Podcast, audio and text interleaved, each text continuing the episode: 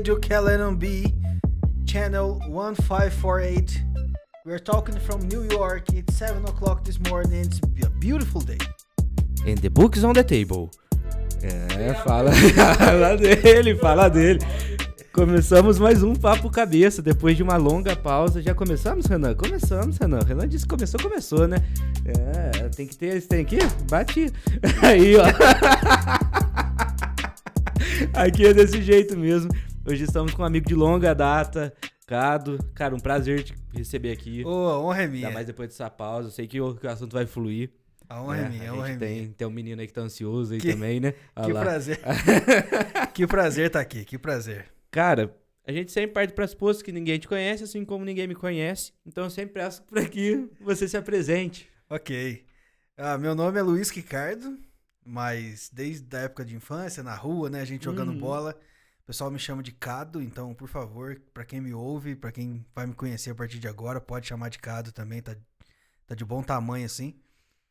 É... Cara, tamo aí, né? Tamo aí. é isso, é isso, é sobre tamo isso, aí, é sobre isso a vida, cara. Oi?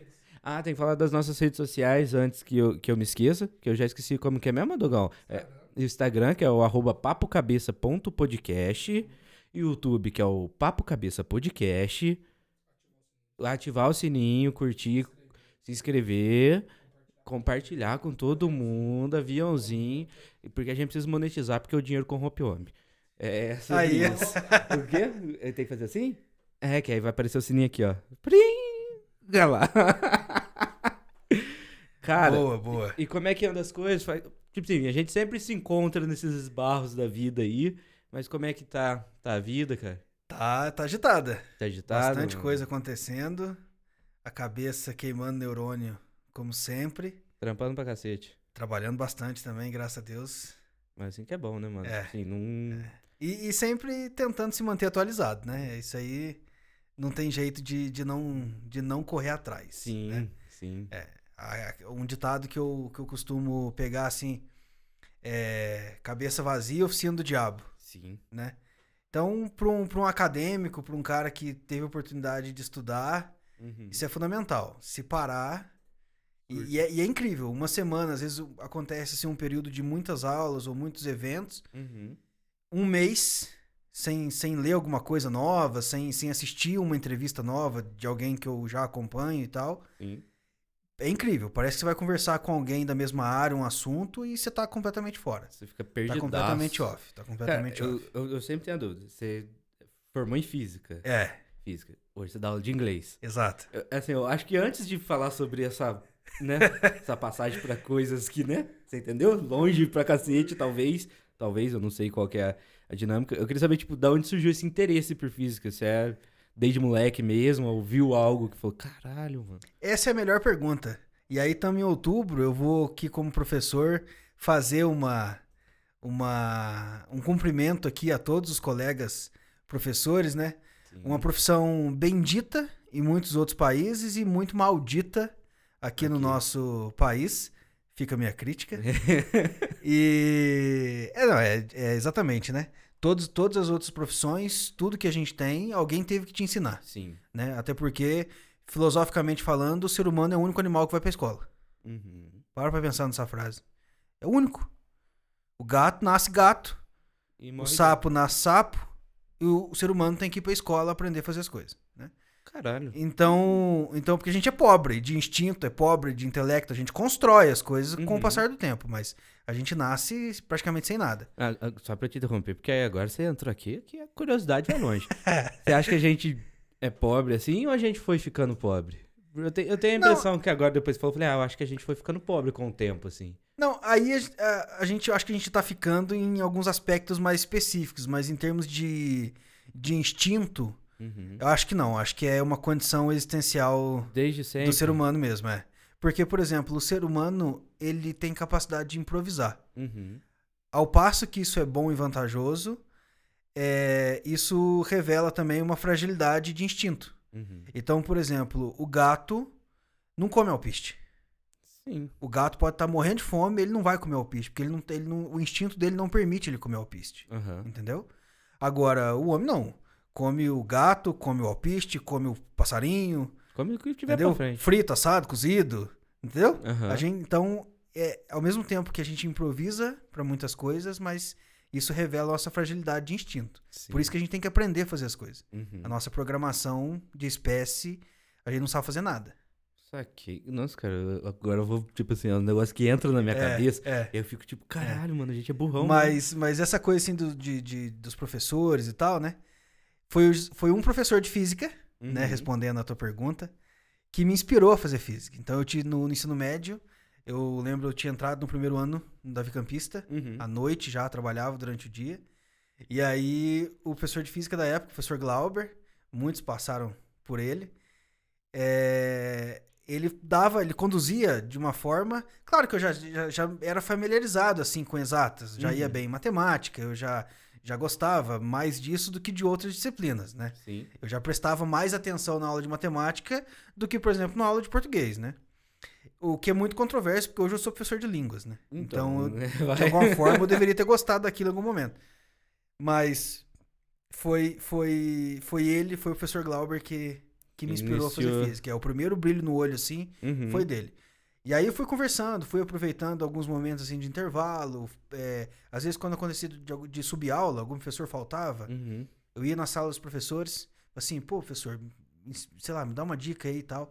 E aí o sistema de universidades, onde pesquisar, para qual federal eu ia tentar Uhum. me candidatar depois na época do Enem. Tudo isso foi, foi o Glauber nesses intervalos que foi Caraca. sendo gentil comigo.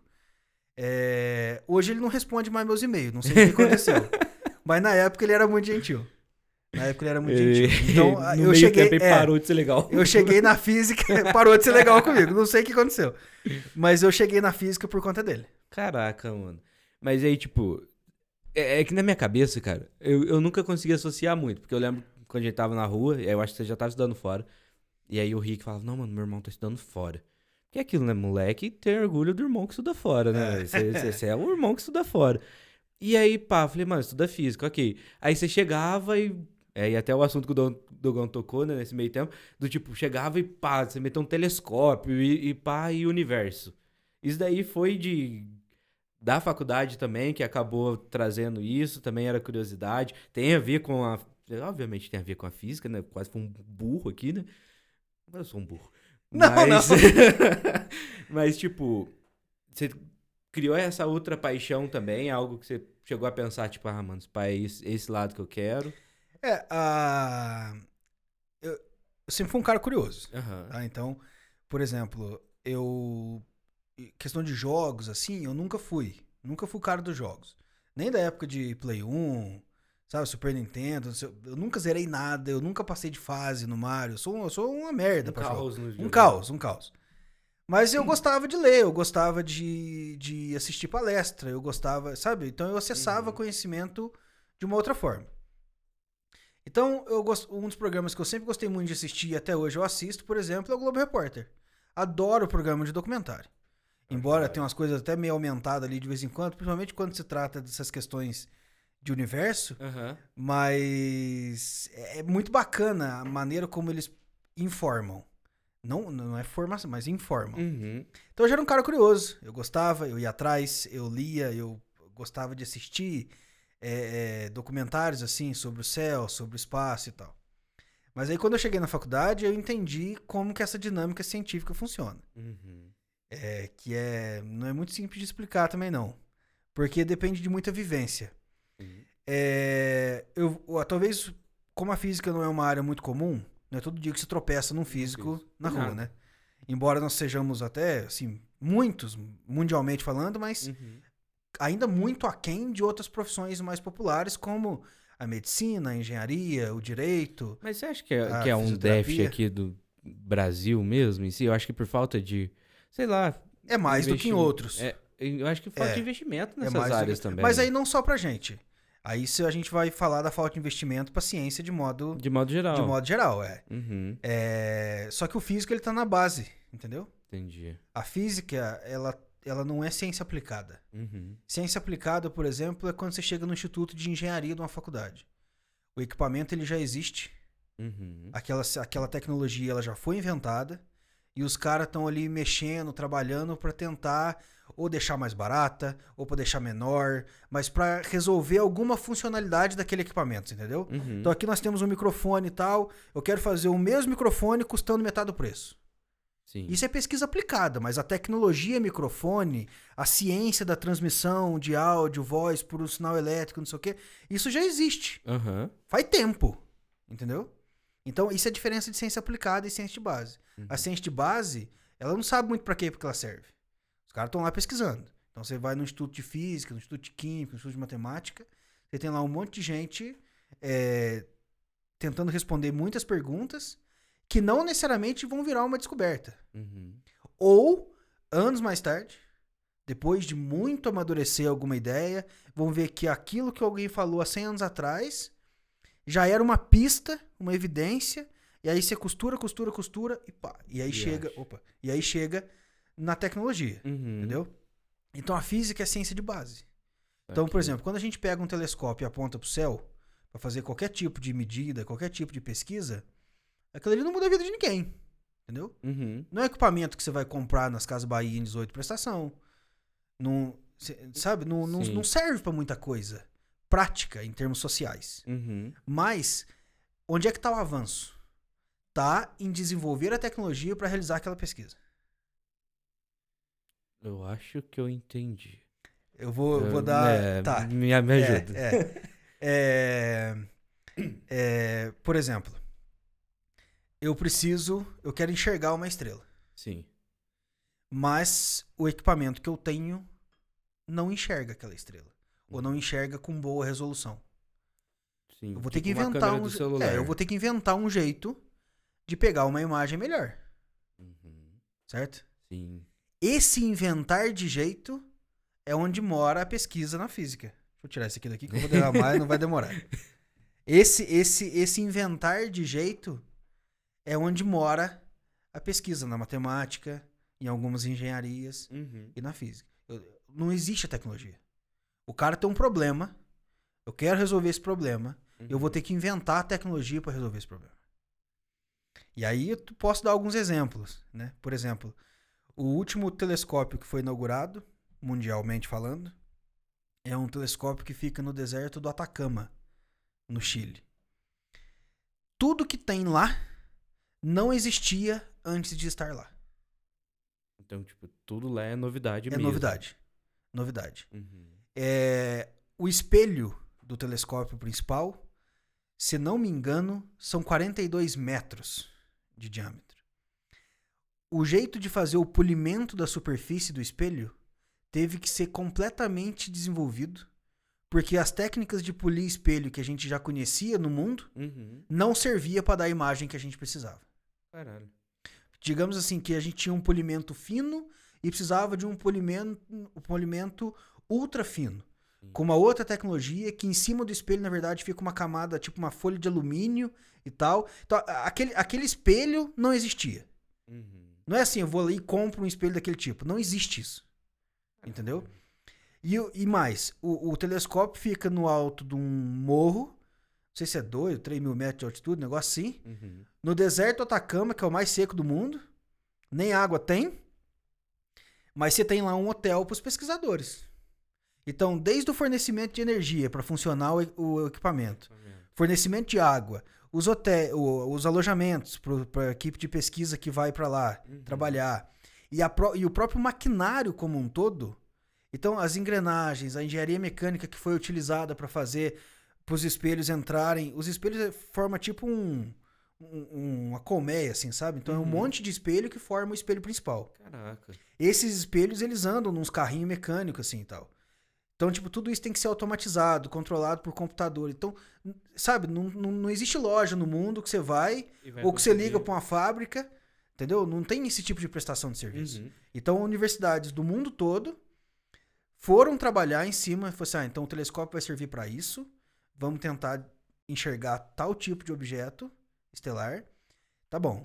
E aí você começa, e cálculo e conta, fala assim, ah, não, mas o espelho tem que ter tantos metros, mas o polimento tem que ser assim, Uhum. mas tal coisa, e assim por diante, tá lá o telescópio pronto. Mas aí, a partir desse momento que ele é criado, ele é replicado? para outros lugares? Ou, tipo, o próximo também tem que ser inovação? Não, não, aí depende. Aí depende. Uhum. Se um outro país, se uma outra cooperação internacional tiver vontade de, de ter dois, entendeu? Uhum. Não tem nenhum problema. Você Não vai lá e problema. replica. É. Só que, como o negócio é tão complexo, quando ele vira sucesso, ou seja, quando ele fica pronto, Uhum. a quantidade de coisa que ele consegue fazer é absurda. Sim. Então, é mais fácil e até mais barato que os países façam colaborações e vão lá usar esse do que construir outro, entendeu? construir outro. É. Só que aí, quando, é- quando que a gente vai construir outro, então? Quando a gente esbarrar numa meia dúzia de perguntas que esse não dá conta de Esse responder. responde. É esse que pegou a imagem do buraco negro? Não, não, não, não. O... A imagem do buraco negro, na verdade, é um gráfico, né? Ah, é? É. Tá. Não é bem uma imagem. Mano, É, esse- Aquilo ali, na verdade, foi, foi feito. Sinceramente, eu vou ser muito honesto aqui. Eu não li a pesquisa, tá? Uhum. Eu só vi a imagem também e tal. Então eu vou Eu responder fiquei assim. bem impressionado. de- né? é, eu vou responder de modo bem simples, porque Uhum. é, é, é- é um assunto que eu também não, não fui atrás. Tá. Mas a gente tem sensores, né? A gente tem cálculos, tem previsões matemáticas e tal. E a- a- aquilo ali foi feito por interferência. A gente coletava dados, é, sinais, assim, que vêm do espaço. Uhum. E aqueles sinais, os softwares foram juntando aqueles sinais e depois aquilo se transforma numa imagem, entendeu? Ah, saquei. Porque É. eu vi que tinha uma parada lá, tipo, do Einstein, aí ele meio que desenhou, ou sei lá, o É, que caralho o, o foi. Einstein, o Einstein, quando ele propôs as teorias dele, Uhum. lá em 1905 e depois em 1918, a... nas equações de Einstein, quando você estuda a teoria de Einstein, lá tá escrito que um buraco negro tinha que ser daquele jeito. Tá escrito assim, você olha para as contas Uhum. e aí você fala, você, você começa a ver e fala assim, putz, tem uma, o que que é uma conta que a gente fala, né? Uma equação. Tem uma coisa igual outra coisa. Aham. Por exemplo, 2 mais 3 igual a 5. Sim. Então, um lado, não interessa quantas coisas tem pra cá. Uhum. É, Um mais um, mais um, mais um, entendeu? Não interessa. Mas um lado é igual ou, ou produz um resultado, resultado. pensando assim. Então, quando você olha para aquelas variáveis, né, e, e- e começa a destrinchar aqueles cálculos, Uhum. você vê que o resultado, se tratando de um buraco negro, tem que ser. Então, assim, já estava previsto, né? Uhum. O problema é que em 1905 O cara não tinha nada. Tinha nada? O cara escrevia na pedra, se duvidar. Não, Não, Brincadeira. Mas foi uma, é, mas foi uma previsão é, que a gente chama de previsão teórica, né? Uhum. Então você começa a desenvolver a teoria, a- você vai usando o que você já sabe da física, então conceitos assim de velocidade, tempo, espaço, as estrelas, os planetas que a gente já conhecia na época, Uhum. entendeu? Você vai usando tudo isso pra compor aquela teoria, né? Você, Sim. ah, beleza, então se o carro anda, o carro tem que ter quatro rodas. Então você vai, sabe, você vai fazendo umas perguntinhas assim que vai é, é, ajudando a solidificar Sim. a- aquela teoria. Uhum. Né? E aí você vai fazendo, vai fazendo, de repente, pá, pum, beleza, a teoria tá lá. Né? Agora, quando você começa a aplicar aquela teoria para situações, aí quando você aplica pro buraco negro, você vê que tava. Então a previsão matemática que ele fez, entendeu? É. É, Cara, tava eu, certo. eu faço parte de alguns grupos do Facebook. Meu Facebook ele serve pra meme e coisas de espaço. Entendi. E aí eu vi um cara que até postaram essa foto do buraco negro. E aí até queria tirar uma dúvida, assim, você tem essa visão também. Que aí postaram lá, tipo, nossa, mano, o cara fez isso lá atrás sem tecnologia. Imagino que ele faria agora com o instante de tecnologia que a gente tem. Sim. Aí o maluco escreveu assim, ó, se ele tivesse aqui agora, talvez não teria toda essa tecnologia. Por conta de tudo que ele descobriu. Tipo, ao mesmo tempo eu fico tipo, mano, será que ninguém... Não é que ninguém ia descobrir isso, sabe? Tipo, ia falar, tipo, mano, aqui... é, será, que, será que precisava ser o, aquele cara? É. Isso, isso, é, você não é o primeiro que pergunta isso, não. Né, se- ah, foi ele, mas Uhum. será que é, foi um destino, assim, tinha que ser ele? Ou, ou se, se, se Einstein não existisse e outros Ia- cientistas estivessem trabalhando? Será que outros não tinham, chegar, né? talvez, essa resposta e só esqueceram de entregar o trabalho, tá ligado? É, então, isso. é, existe o lado B e o lado C e o lado D da ciência que não é contado, né? Aham. Até porque a história é sempre contada pelos vitoriosos, né? Sim. Você nunca viu o Japão falar. Você não vê filme do Japão na Segunda Guerra Mundial, né? Uhum. Por quê? Porque eles tomaram um pau, né? Mas todo filme de herói de guerra que tem é sempre um É sempre americano, quem- Né? Por quê? Porque foi quem lançou a bomba no Japão. Uhum. Então quem conta a história é quem, É quem bomba- bombardeou e não quem foi bombardeado. Uhum. Na física acontece muito isso. Tem alguns embates históricos que são mais clássicos, que a gente até estuda na, na, na graduação. Existe um livro, é, para quem se interessar, né? Que chama Evolução das Ideias da Física. Uhum. É um livro, assim, para divulgação científica mesmo. Ele não tem muitos cálculos, é bem, bem tranquilo de ler. E ele conta algumas, algumas é, tretas que aconteceram no, no passado. Nesses- Então, por exemplo, tinha um cara contemporâneo ao Newton, Newton, leis de Newton e tal, né? Uhum. É, que, chama, que ele era inglês, inglês também, Hooke, não sei o que, Hooke, é, o sobrenome dele. Lei das molas e tal. E o negócio lá da lei de Newton, existe uma briga ferrenha de que, de que na verdade, Hooke teria chegado naquela lei antes de Newton. Mas houve, tipo assim, ou ele, aí, é, uns contam que ele não publicou, Uhum. e aí, quando o Newton publicou, ele quis ir lá e, tipo, pegar os direitos do negócio, Sim. né? Outros contam que, na verdade, a teoria de Hooke funcionava só para alguns casos e a teoria de Newton era mais completa, por isso que ficou sendo conhecida como a teoria de Newton e não de Hooke. Então, assim, existe um lado B, sabe? Sim. Porque, por exemplo, nesse momento, vou falar aí de um tema atual, nem é da física, mas, por exemplo, pesquisa de coronavírus. Uhum. Pô, você tem laboratório de biologia, de microbiologia e, e microquímica e tal no mundo todo trabalhando em cima do vírus. Foi assim que a gente conseguiu chegar na vacina tão rápida. Uhum. Né? É, Pode acontecer, de dois, três laboratórios falar assim: ah, descobri isso do vírus na mesma semana.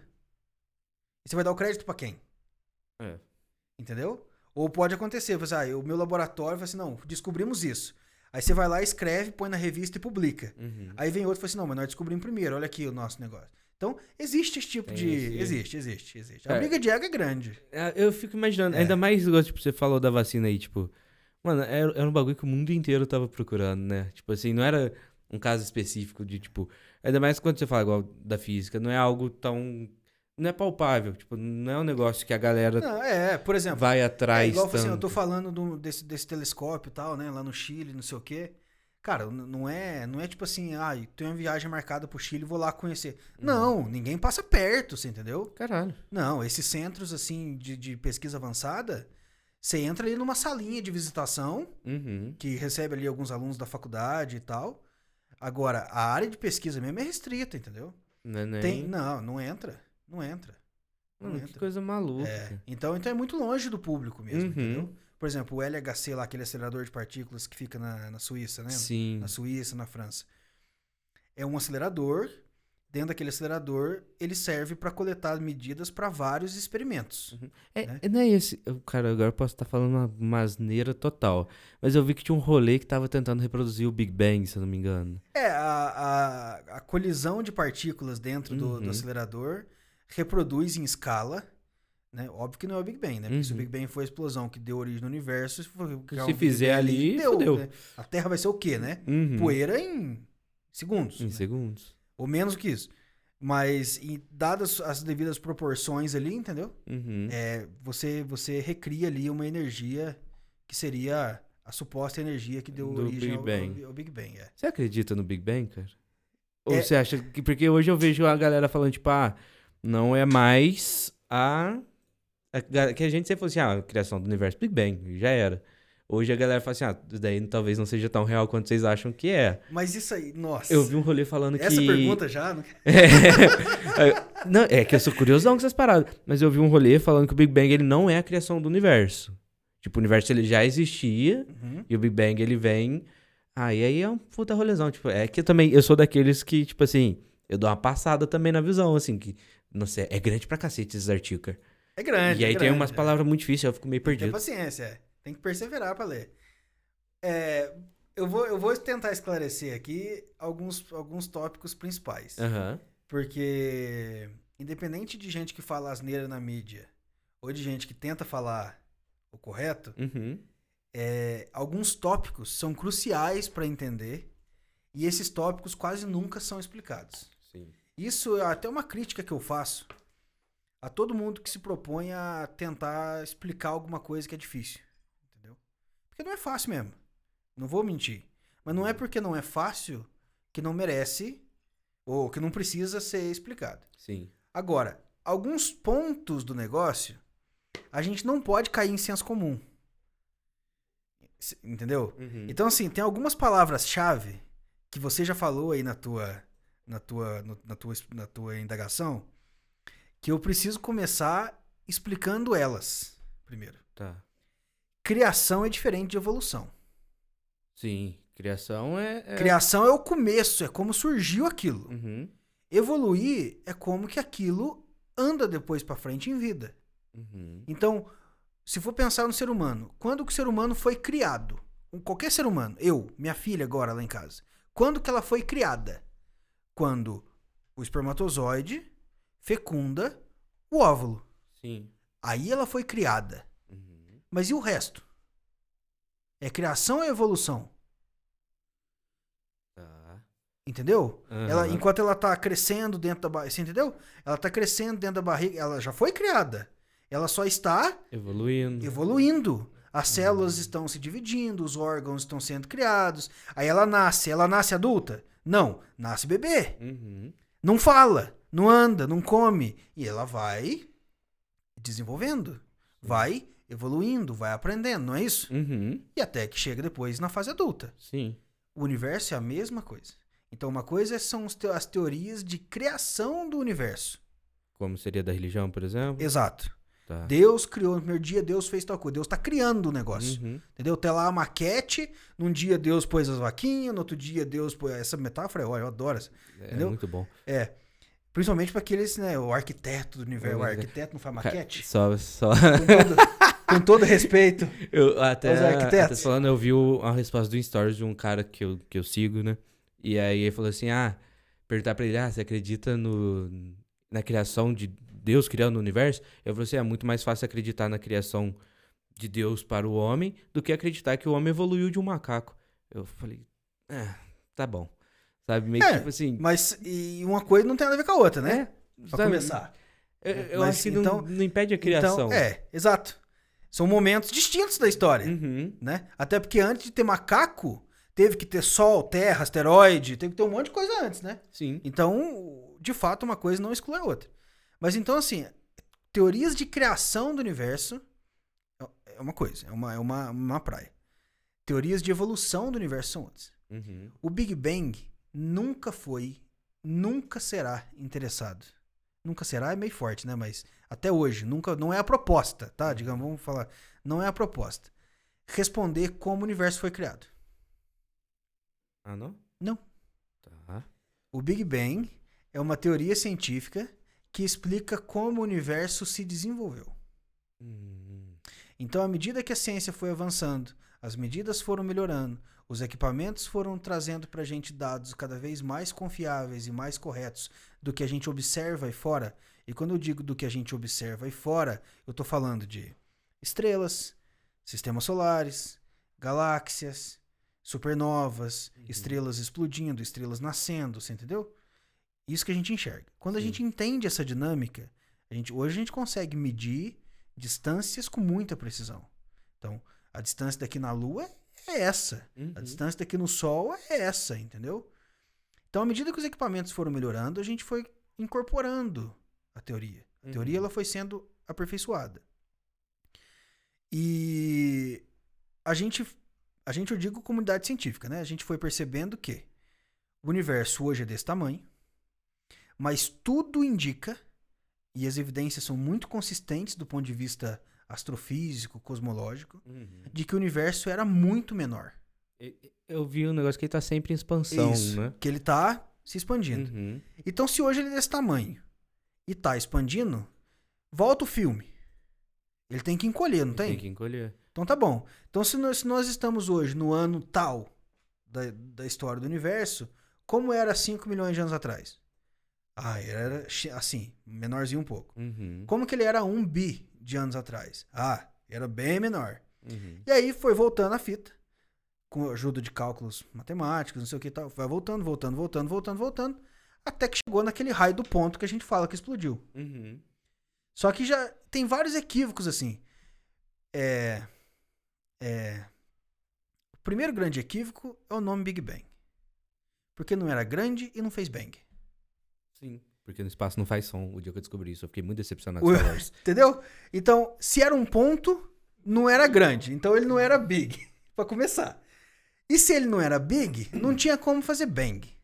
Porque na verdade aquele, aquela região, aquela, né, a gente chama de ponto, mas aquele, né, aquele espaço minúsculo ali, cheio de energia e tal, ele expandiu rapidamente. Uhum. Entendeu? Não é que ele explode, é claro, uma coisa que expande muito causa dá a sensação de que o negócio explodiu assim, né? Sim. Mas não é. Então tem que tomar um pouco de cuidado. O nome Big Bang, na verdade, ele surgiu pra vender livro. Caralho. Quando for escrever a merda do livro que explica esse negócio, e o livro é ruim mesmo. É ruim mesmo? É ruim mesmo. É, tem, tem outros depois que vieram que são muito melhores. É, o, o, o, o editor-chefe do livro lá é, botou o nome lá, Big Bang. Big Bang, é, E vendeu. é, porque, e é lógico que ia vender, entendeu? É. Cara, Do- e- igual outro nome, outro nome que é que é que foi foi alterado pra vender. Vocês lembram que há pouco tempo, alguns anos, é, teve aquele negócio da a- o bóson de Higgs, a partícula de Deus. Lembra que teve Eu um, lembro desse rolê um negócio desse? Aham. Então, o nome do livro do cara que ganhou o Nobel lá do Higgs, do Peter Higgs lá, que é o cientista que, que, que descobriu a partícula. Uhum. A partícula ela já ela já estava nos cálculos Há muito tempo. há muito tempo, entendeu? E ninguém achava. Os caras iam pro laboratório, media e tal, e não achava a porra da partícula. E aí, quando descobriram, o cara foi colocar o livro e falou assim: a partícula maldita de Deus. Tipo assim, como se Deus tivesse amaldiçoado pra ninguém achar aquele negócio, sabe? De tão difícil que foi. Aham.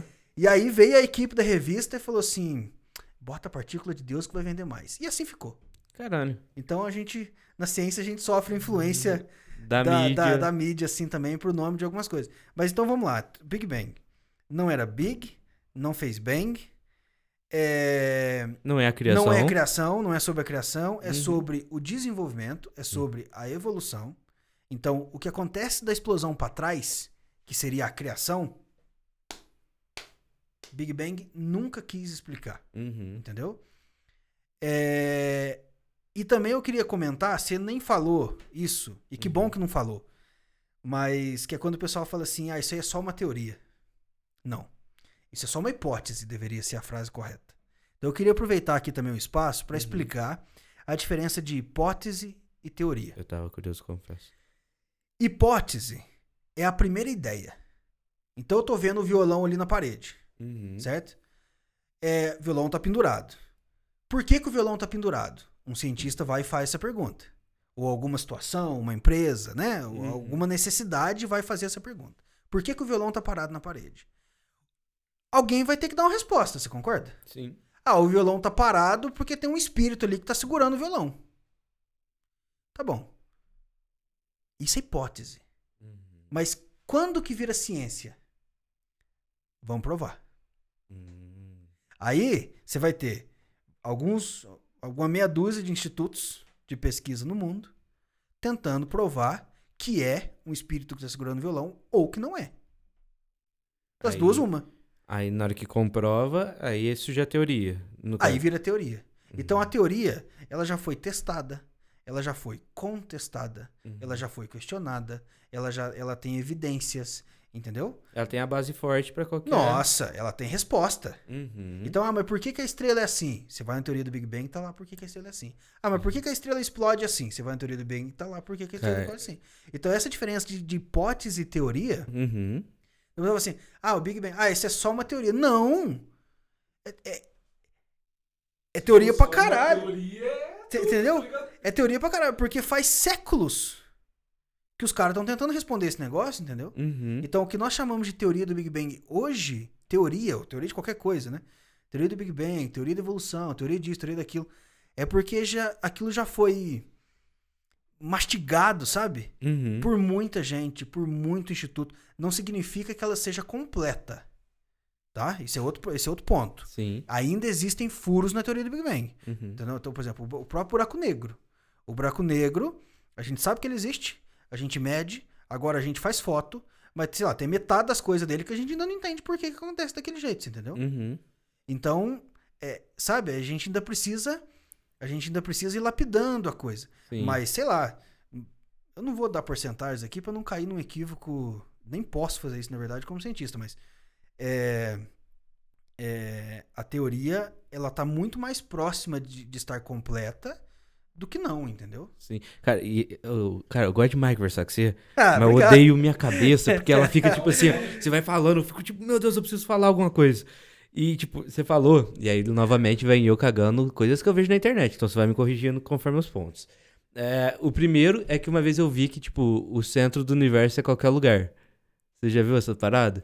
Porque, Tem- tipo, tem ele, ele tá se expandindo, é. a gente não sabe pra onde É. ele tá indo. Então, tipo, aqui nesse exato momento pode ser, ou na casa do, sei lá, do Luiz, pode ser, na casa da tal pessoa pode ser o centro do universo, porque a gente não sabe da onde realmente Uhum. começou. E aí você vai com a gente. Só preciso colocar tudo isso aqui, porque aí você vai falando em cima do que eu vou, vou, vou pautando aqui pra eu poder lembrar. Eu vi um rolê lá também que, tipo, a, a minha ideia, eu acho que a ideia de todo mundo, até uns tempos atrás, era que, tipo, o universo ele era um vácuo enorme. Até descobri que ele também, eu não sei se é matéria ou alguma coisa assim, né? Tipo, eu não sei como é que eu vou explicar, porque na minha cabeça é tão fácil de falar. Eu vou falar de uma maneira burra, tá? Mas ele é. Ele é realmente uma matéria, ele, tipo, sei lá, ondas, alguma coisa. Ele não é só um vazio, Aham. né? E tem essa parada. E agora você falou um bagulho, mano, que eu preciso muito. Vocês tentam explicar pra mim se tiver essa resposta. É, o universo tá em expansão. Se a gente tá expandindo, tem espaço. O que tá fora do universo é o universo? Você, você conseguiu entender minha, minha cabeça entendi, nesse caminho? Entendi, entendi. Eu fico muito É, porque ele tá expandindo, ele tá ocupando uma região maior, Maior, né? Do e- que, ele, do que ele tinha, né? Uhum. Tá, e essa região maior, É o o que? que, que tem do lado de fora? Tá Uhum. diminuindo, né? Meta- né? É, e aí assim, aí a gente tem algumas teorias, é, é, ideias, na Uhum. verdade. Algumas ainda em construção, outras até têm ali um, um quê de maconha, outras têm até um quê de, de, de verdade, sabe assim? Uhum. De fazer, ah, faz sentido, entendeu?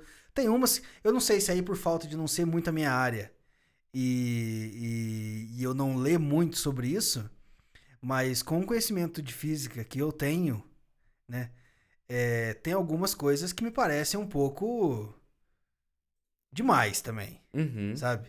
É, mas, mas também posso estar sendo muito, mesmo eu sendo da área, mas né, é, é, chega a ser específico de tal ponto Uhum. que não é todo mundo que vai, Que Na vai. verdade, quase nunca, né? Na verdade, eu, eu respondo assim uma meia dúzia de perguntas ainda porque eu me, me assim, sou um cara curioso, vou em Uhum. palestra de outros colegas, de outras áreas, então você ainda pesca ali uma coisa ou outra, né? Sim. Mas na verdade, Mas a ciência É- tem é disso, muito- né, cara? Do tipo, de é. a verdade ser verdade por enquanto. por enquanto, Amanhã alguém- chega um maluco e fala exatamente. assim, ó, aqui é Exatamente, verdade. E se exatamente, prova, é. acabou. É. E também que vai durar só um, só um pedaço. Só um né? pedaço. Só um pedaço. Mano, Ou eles vão ver que aquela verdade ela não é absoluta. uhum. Ela é parte de um negócio maior, entendeu? Cara, deixa eu te fazer só uma pergunta. É. Você gosta de xingar as pessoas? Um grupo seleto de pessoas, assim? Eu, eu, eu vou- ó, ó como é que eu venho. Ó, ó, como é- não, a- agora não é coach, não. Agora eu vou pro outro lado. Que é um pessoal que eu quero achar alguém aqui pra trazer. Como que você acredita, cara, depois de tantos anos, agora voltar essa febre maluca de terra plana, mano? Ah, cara, isso Então, ainda mais é... você, tipo. Você, Assim, ó. acha que é real, cara? Pra mim é só uma galera que, tipo, tá É. só surtando à toa. É, eu vou, eu vou dar, eu vou dar crédito, eu vou dar crédito aqui, eu vou dar crédito aqui pra um cara que eu acompanho, né? Uhum. Ele não sabe que eu existo, mas não importa, Ele é porque o o cara Xandão. é, porque o cara é, é- gosto muito do, do intelecto dele, Uhum. que é o professor Leandro Carnal, Sim. que hoje atua na CNN, né? E tá, tá na mídia. E uma vez perguntaram isso pra ele. E a resposta que ele deu é a resposta que eu. Então, essa resposta, ouvintes aí e, e- e telespectadores do, do canal, não sou eu que tô falando isso, tô reproduzindo aqui fala do professor Karnal. Enquanto o cara fala de terra plana como uma coisa mítica, eu olho pra isso.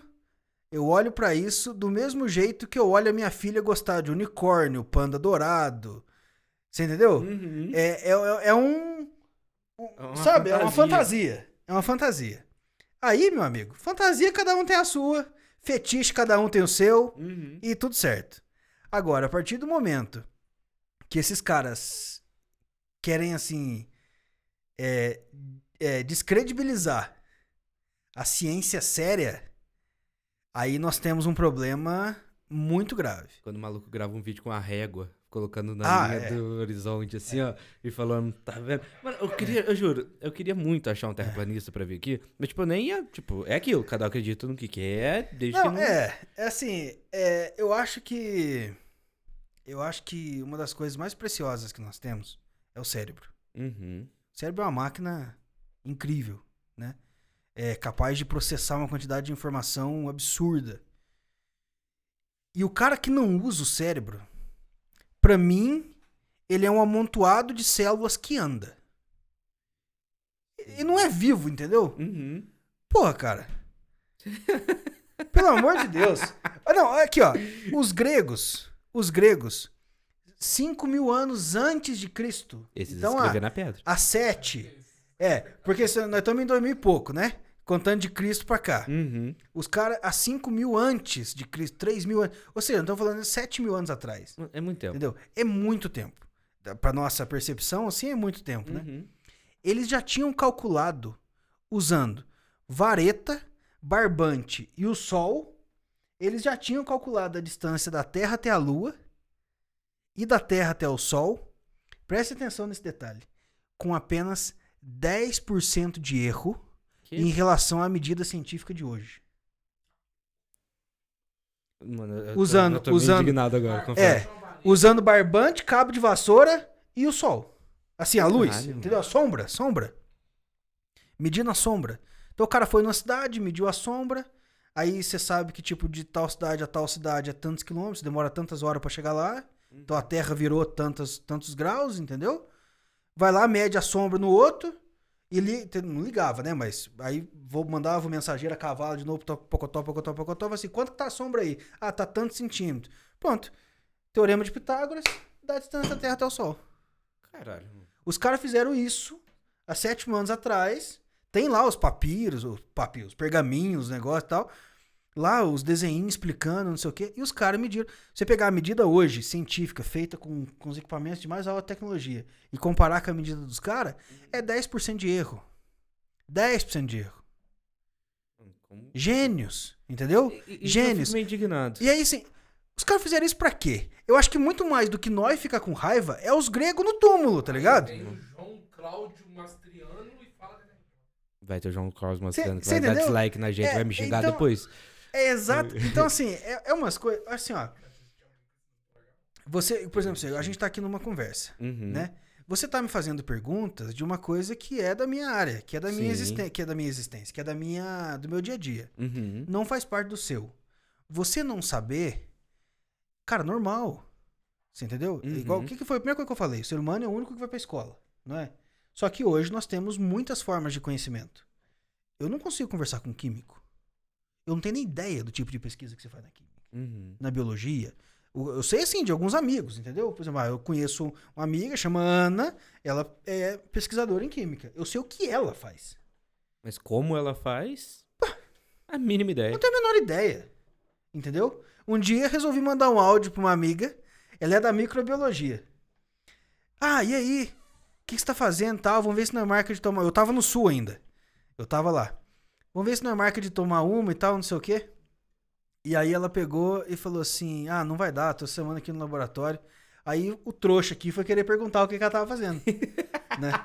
Aí falei, mas, mas me conta, o que, que você tá fazendo? Eu não consigo nem reproduzir a frase que ela falou. Eu só entendi assim: eu tô fazendo E e, um daí tanto acabou. Daí pra frente eu não entendi. Porque ela falou tanto termo técnico numa frase só, entendeu? E, e, assim, termos científicos que eu nunca ouvi. Porque não fazem, não fazem parte da física, né? Então, então esse tipo de. Então, assim, fazer, você fazer pergunta assim, ó, eu não sei. Você pode me explicar? Uhum. Pô, normal. Entendeu? Normal, normal, normal, normal. Eu, eu hoje, né, fui me especializando numa área da física que, que não tem muito a ver com astronomia. É que eu comecei na astronomia, né? Sim. Então, como eu comecei, estudei um pouco, estudei bastante e tal. Mas depois é, me desencantei, assim, perdi um pouco do tesão no negócio e migrei. Uhum. Hoje, por exemplo, se eu fosse dar continuidade nas minhas pesquisas, é na área de lasers, na área de ótica. Eu fiz um mestrado em ótica, Trabalhando com laser, laboratório, controlado, controle de ambiente, controle de temperatura, entendeu? Uhum. O laser se pegar no olho cega na hora, laser potente, esse tipo de coisa, sabe? Uma área muito mais próxima da engenharia de materiais Uhum. do que da física, a física, essa física romântica, assim, da, da astronomia Sim. e tal, entendeu? Então, por exemplo, a coisa do buraco negro já é de uma época que eu já tava na ótica, Uhum. então já não tinha, eu tinha que ler as coisas daqui, porque aqui era o meu compromisso, não ficava, podia ficar lendo, Podia essa- é, gastar tanto gastar tempo tanto ali. tempo nas outras coisas. Então eu já, já me distanciei. Uhum. Então, assim, por exemplo, e dentro da, você pega dentro da ótica hoje, que é a minha área, ou dentro da astronomia, a gente, a gente tem, existe a astronomia, existe a astrofísica, existe a cosmologia e existe a astrobiologia. Que isso, cara. Dentro do mesmo, do mesmo, Olhando pro mesmo do lugar. mesmo braço, digamos assim. Olhando, é, é, olhando para o mesmo lugar, exatamente, olhando para o céu. Então, por exemplo, quando, quando você vê uma notícia de que lá em Vênus ou numa lua de Saturno e tal, acharam uma bactéria, não sei o quê. Isso é astrobiologia. E por que, que tem que ser astrobiologia? Porque você só vai conseguir entender o funcionamento da, da daquela, daquela lua, daquela estrela ou daquele ambiente Uhum. com a ajuda de físicos. Porque são os físicos que mais pesquisam sobre o universo, entendeu? Sim. Só que o cara também tem que entender muito de biologia, porque a gente tá falando da bactéria. Esses, no caso, eles trabalham tudo em conjunto? Acaba trabalhando em conjunto, Tudo em cara? conjunto, tudo em conjunto. Ninguém faz nada sozinho. Precisa, um Não, não. precisa do outro, Não, não. hoje, por exemplo, eu tenho uma professora é, é, é, lá do instituto onde eu estudei, né? Lá Uhum. no, no Rio Grande do Sul. Ela colabora com institutos dos Estados Unidos. Caralho. Tem um outro que, que contribui pro Instituto do Havaí. Uhum. Entendeu? Então você, a pesquisa é colaborativa. Mano, Pesquisa é colaborativa. Cara, eu acho essas coisas muito malucas. Você falou que você tava migr... você migrou, né? Você perdeu um pouco do encanto Isso. e foi pra Pra ótica. a ótica. Mano, eu preciso tirar uma brisa minha, pelo menos, aqui rapidinho. Pode? Manda ver. O laser, agora eu vou ser muito burro. Agora você até me perdoa. Ah, Tem aquelas paradinhas, aí eu já não sei se eu sou meio burro. Mas tem a paradinha do laser cortando essas paradas, não, né? tem. Tem mesmo? Tem, tem, tem, tem, tem, tem. Tem chance de Star Wars? Piu, Não, piu? Star Wars não, né? Tirar. Piu, piu, piu. Não, não. Não? Não, assim não. Mas- Não, é, não é que não tem, já tem, né? Só que isso em escala laboratorial, né? Hum, Entendeu? A gente tem algumas máquinas de corte a laser. uhum. Por exemplo, hoje, é, ess- esses artesanatos que a gente vê em madeira, assim, de MDF bem fininho, né? Sim. E tal, são, são todos feitos corte a laser. Caraca. né? Então você já tem potência suficiente já há bastante tempo pra fazer esse tipo de corte. né? É, ele é a base do calor. É, O laser. O Você vai ter que laser. me explicar tudo esse, Tá. esse trem aí. Porque eu... É, laser é uma sigla Uhum. em inglês que é luz, em- traduzindo, né? É luz amplificada por emissão estimulada. Uhum. Emissão estimulada, essa parte da, da sigla, é o processo que acontece dentro dos átomos Sim. que libera energia. Entendeu? Uhum. Então você estimula os átomos, ali acontece algumas reações físicas. Essa reação produz luz. Essa luz produzida de modo artificial, entendeu? Porque a gente que, que, que faz os átomos se, se comportarem daquele jeito. Uhum. Essa luz artificial se propaga em linha reta. Hum, Que coisa absurda. É cara. diferente de uma lâmpada. A lâmpada, Ela- ela vai para todos os lados, entendeu? Uhum. O laser não. O laser ele é unidirecional, que a gente fala. Saquei. Porque ela é uma luz controlada. Uhum. E a gente controla potência, intensidade, energia. Mas entendeu? aí, igual, tipo, nessas que já usam pra cortar, igual desses detalhes de MDF, por exemplo. Ele corta, ele faz esse corte por conta do calor. Sim. É, é o- é. ele superaquece, É, é superaquece e corta. é. Cara, que coisa absurda, mano. Eu- eu- é que na minha cabeça, é igual, tipo, uma vez eu vi essas paradinhas de Star Wars. Eu falei, ah, mas daí não, não é real. Foi logo quando eu descobri que o filme Star Wars tinha que ser em silêncio. Porque não- Exatamente, Não, faz é, som no, no é. espaço, porque eu... Na verdade, você sabe que esse negócio de som, pra quem tá acompanhando aqui, uma dica. É um filme muito bosta. A, a trama do filme, né? Eu falo. O que, Star Wars? Não, não, não, não, não, não. Nossa, que susto. É, é, é um filme muito. A trama do filme é meio borocochô. Uhum. Mas, mas ele acertou em algumas coisas científicas que talvez seja por isso que o filme fica sem graça, entendeu? Porque todo mundo quer ver guerra com explosão, entendeu? Aham. Aí quando não tem som porque não tem ar no espaço, fica o negócio meio xoxo. Mas aquele filme que é a Sandra Bullock e o George Clooney chama Gravidade. Gravi- Nossa, esse filme é muito Gravidade. Me dá uma agonia. É, mas a trama em si. Não é, não é. A, a trama em si é meio ruim. bom. É tão real que é ruim. É, tipo assim. É, não tem uma história assim que fala assim. Cara, e Nossa. agora? Nossa, e agora vai beijar a menina? Nossa, e agora você vai morrer? Agora vai. Não tem isso. Você não fica, Fica- com. ele com fica morno o É um filme todo. morno, é um filme morno. Só que. Ele tem uma sacada científica nessas coisas de não ter som e tal. Tanto que tem um pedaço ali do filme no espaço lá quando dá merda. Que fica uns 10 minutos assim. Em silêncio. Entendeu? Porque ela tá dentro da nave. Uhum. Supondo que você tá filmando lá de fora, senão você não tá escutando o que tá vindo da nave, você entendeu? Sim. Você vê ela falando, ela gritando lá e tal, não sei o quê. Mas o filme é assim, ó. A ação ali acontecendo, se assistindo e não tem um pio. O Dá, filme. dá um pequeno Você desespero. entendeu? É. É, dá uma agonia grande. Mas ele tem uma sacada, e aí pra quem gosta assim de, de navegar nessas coisas, né, de divulgação científica e tal, ele tem uma sacada ali, que inclusive é um exercício que todo mundo erra na faculdade, na hora das, das provas e tal, que é, é, o George Clooney lá, ele já morreu, aí ele- ela fica com ele na cabeça, né, as Uhum. ideias lá e tal, pra quem já viu o filme, não vou tentar não dar muito spoiler aqui, mas tem uma parte, tem- ele já morreu, Ele já morreu, mano. é, mas não falei em qual parte que ele morreu, negócio. Ah, mas ao- no filme sempre Né? alguém tem que morrer. É. Senão e não aí, tem filme. e aí é, ela tá presa, né? Ela tá lá à deriva Uhum. no, na cápsula. Só que a cápsula, ela ainda tá acoplada. Não tá na última cápsula, que não tem mais aonde você soltar nada. Uhum. Ainda tá numa parte acoplada.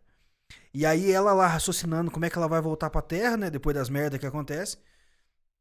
E aí ela, ela lembra lá do, do, do personagem lá do George Clooney falando assim: empurrar é lançar. Ele, né, ela, ela mentaliza o espírito dele lá falando essa frase. E essa sacada, pra mim, é o trunfo científico do filme. É, é o famoso problema assim: usando a física, não usando artimanhas de, de, de vida, né? Uhum. Mas usando a física. Se você tá com patins no meio de um lago congelado, parado, qual que é o único jeito de você sair dali? É arrancar tua roupa e jogar longe. Ah, é? Porque ao você jogar. já- na minha cabeça já tá aqui, mano. Se joga no chão e vai arrastando, tá ligado? É, só porque você pensa assim, o gelo, o gelo é quase zero de atrito, Aham. certo? Então você tá com patins ali, não, não é igual no chão que você tem atrito que você empurra o chão e o chão te empurra Uhum. pra andar. Você vai ficar ali, você vai ficar famoso, por isso que chama patinar no gelo, né? Não sei se eu fui muito... É, Ele fez hã, e eu, eu me senti o, o cara do hã, entendeu? Ele fez hã, e eu fiquei tipo assim, ó. É, hã, hã. Nossa, todo mundo, nossa. Você entendeu? Por isso que chama, né? Porque você, você patina no gelo, você não anda no gelo, né? É, é, e, e- e enfim. E aí, Deixa eu ver como é que eu Então, não vou ofender é, vocês mais, peraí. e aí, por quê? Porque existe uma coisa chamada conservação de momento. Momento tem a ver com velocidade. Uhum. Quando você tá num negócio sem atrito, assim, a força que você faz pra um lado, ação e reação, é a mesma força que a coisa faz em você. Então, você arranca tua roupa, faz uma bolota com aqueles casaco, até porque você vai estar no gelo, vai estar num lugar que é Sim. frio, né? Tua roupa é relativamente pesada. Uhum. Arranca o casaco, arranca a calça e tal, faz uma bola. Quando você arremessar, a força que você fez pra arremessar aquela bola de roupa é a força que a bola de roupa vai fazer pra te arremessar pro outro lado. E aí esse é o mínimo da velocidade que você precisa pra sair do lugar Uhum. e aí depois você continua, Continua andando. você continua patinando, né?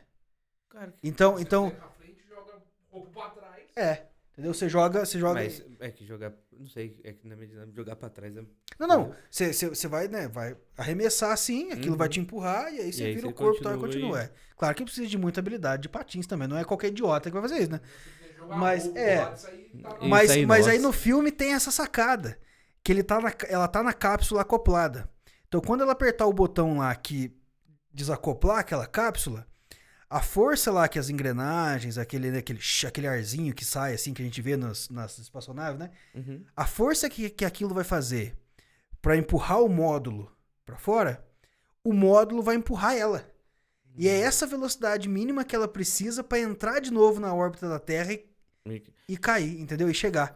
Então, é, o, o filme ele é meio borocochô, meio morno, assim, Meio em morno. termos dos personagens, mas cientificamente ficou, ficou É, bem o- interessante. O filme ele é muito interessante. Agora, uma dúvida. Você falou nisso, tipo, espaço, obviamente, se você cai no espaço, cai, entre aspas, no espaço, tá ali, parado, você só tá parado. A não ser que você tenha esse- esses impulsos. Isso.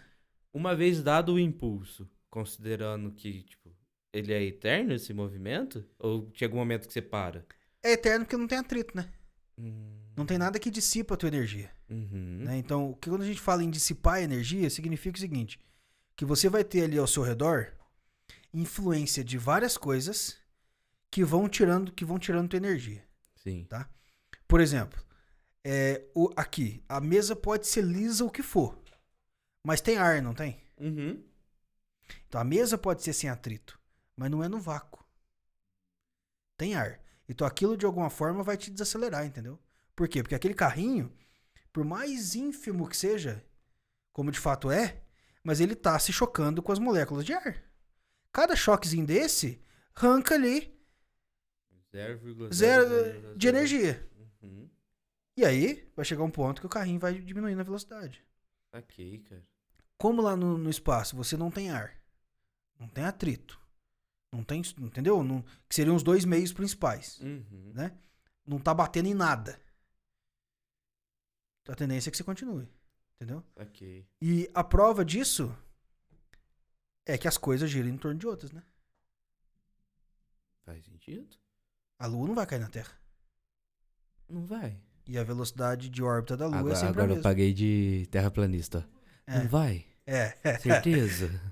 é, porque eu, eu tenho É. essas. Tá cada dia mais longe ou mais perto? Mais longe, né? A Lua tá afastando, né? Uma média aí de, de acho que não sei se é 2 ou 3 centímetros por ano a última vez que eu li. Um negócio assim. É, é mínimo, né? Tipo É assim, mínimo, é mínimo. É, considerando o tamanho das coisas, é mínimo, né? É, é mínimo. Se fosse, se fosse uma bola de basquete com uma bola de tênis, afastando 3 centímetros, nossa, as marés já estaria. Louca. Nossa senhora. Loucura. Entendeu? Até porque, assim, em teoria. Aí agora, em teoria não, né? Mas assim, pelo lado burro do Alisson, quando o sol explode, ele vira o que mesmo? É. é- nas- nas- Esqueci o nome. O, o sol, o sol. Ele vira. É, explodir, explodir, o sol não vai, né? É, quando ele. Mas quando ele chega no Mas final dele, é, aí ele vira... vai virar uma gigante vermelha. E depois? Aí depois da gigante vermelha tem dois finais possíveis. Um Que é... vai depender da- das, das condições É, é, gravitacionais. eu quero. Eu quero não- é, eu tô- mano, eu vou conseguir. Anã branca? Isso, obrigado. Aí você foi empurrando até assim. Aí o sol, o sol não é isso, é isso. Mas anã branca, É, anã anã branca, aí branca. só que 5 bilhões de anos pra frente é o Mais tempo é. estimado assim. Mano, às vezes eu fico nessa brisa do rolê, porque aí falar que, tipo, o sol ele vai, né? Aí eu vou usar termos burros aqui, tá? Que aí você vai me corrigindo durante o tempo. Ele vai inflando. Ele não vai inflando, ele vai. Não, é, de certa forma ele infla, É, mas é, infla. ele vai se expandindo. né? É, ele vai, se expandindo, é. obrigado.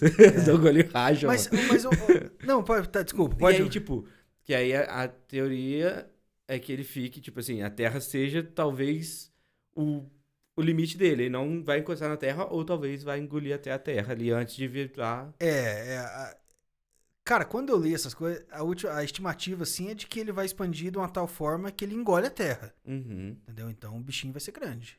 Vai ficar grande. Eu fico imaginando Mas- o calor danado que vai ficar, moço. Não, mas até Nossa. lá, pela pelas novas regras de aposentadoria, você já vai ter sido extinto já. Ah, já. Tô trabalhando demais. Tô trabalhando demais da conta. não, mas eu fico pensando. Primeiro que eu não acho que nem vai ter. Eu não sei É. nem que a gente Vai vai estar habitando esse. É. Esse Cê planeta Você sabe, sabe uma coisa que eu gosto? Assim, de conversar e tal? É porque. Quando o cara tá afim de explicar, né? Porque Uhum. quando você encontra os bocó também que dão as respostas igual a bunda, não adianta nada. Mas, é. É.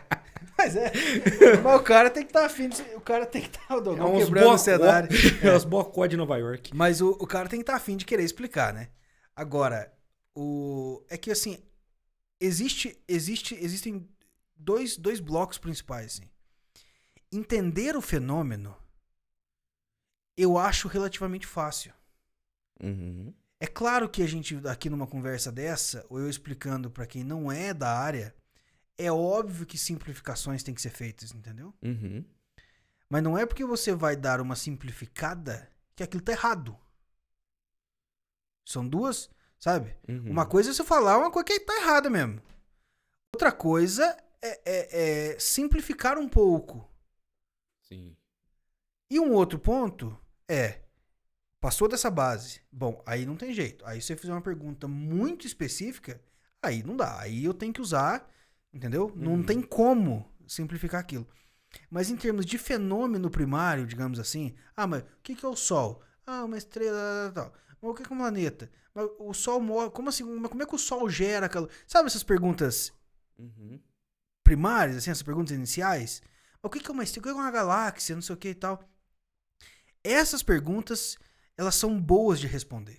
Na verdade, qualquer uma, mas é, é- até dentro da ótica, dentro de qualquer área, eu tenho certeza que se o cara tiver afim, ele vai conseguir explicar aquilo de uma forma eficaz, Aham. simplificada, o que não quer dizer que esteja errada. E aí, eu- isso é uma crítica muito complicada, porque é o seguinte: existe um conservadorismo. Não, é assunto, é muito assunto. Vocês vão ter que me chamar, vocês vão ter que me chamar aqui de novo. É, é, ou não, né? Não, louco. Se não der nenhum like, né? 100%. Se não der nenhum like, não vai, Meu né? eu, eu tô- eu fico- minhas perguntas foram ficando tão pra trás que Mas- da próxima vez eu vou vir anotado. Mas não, mas é o seguinte, por exemplo, é, no, o Brasil é um dos poucos países que não existe especialização em divulgação científica. O cara que faz divulgação científica no Brasil, o que, que, que, que eu quero dizer com divulgação científica? O cara que vai no jornal, o cara que grava um documentário, entendeu? Uhum. Hoje o que eu tô fazendo aqui é divulgação científica.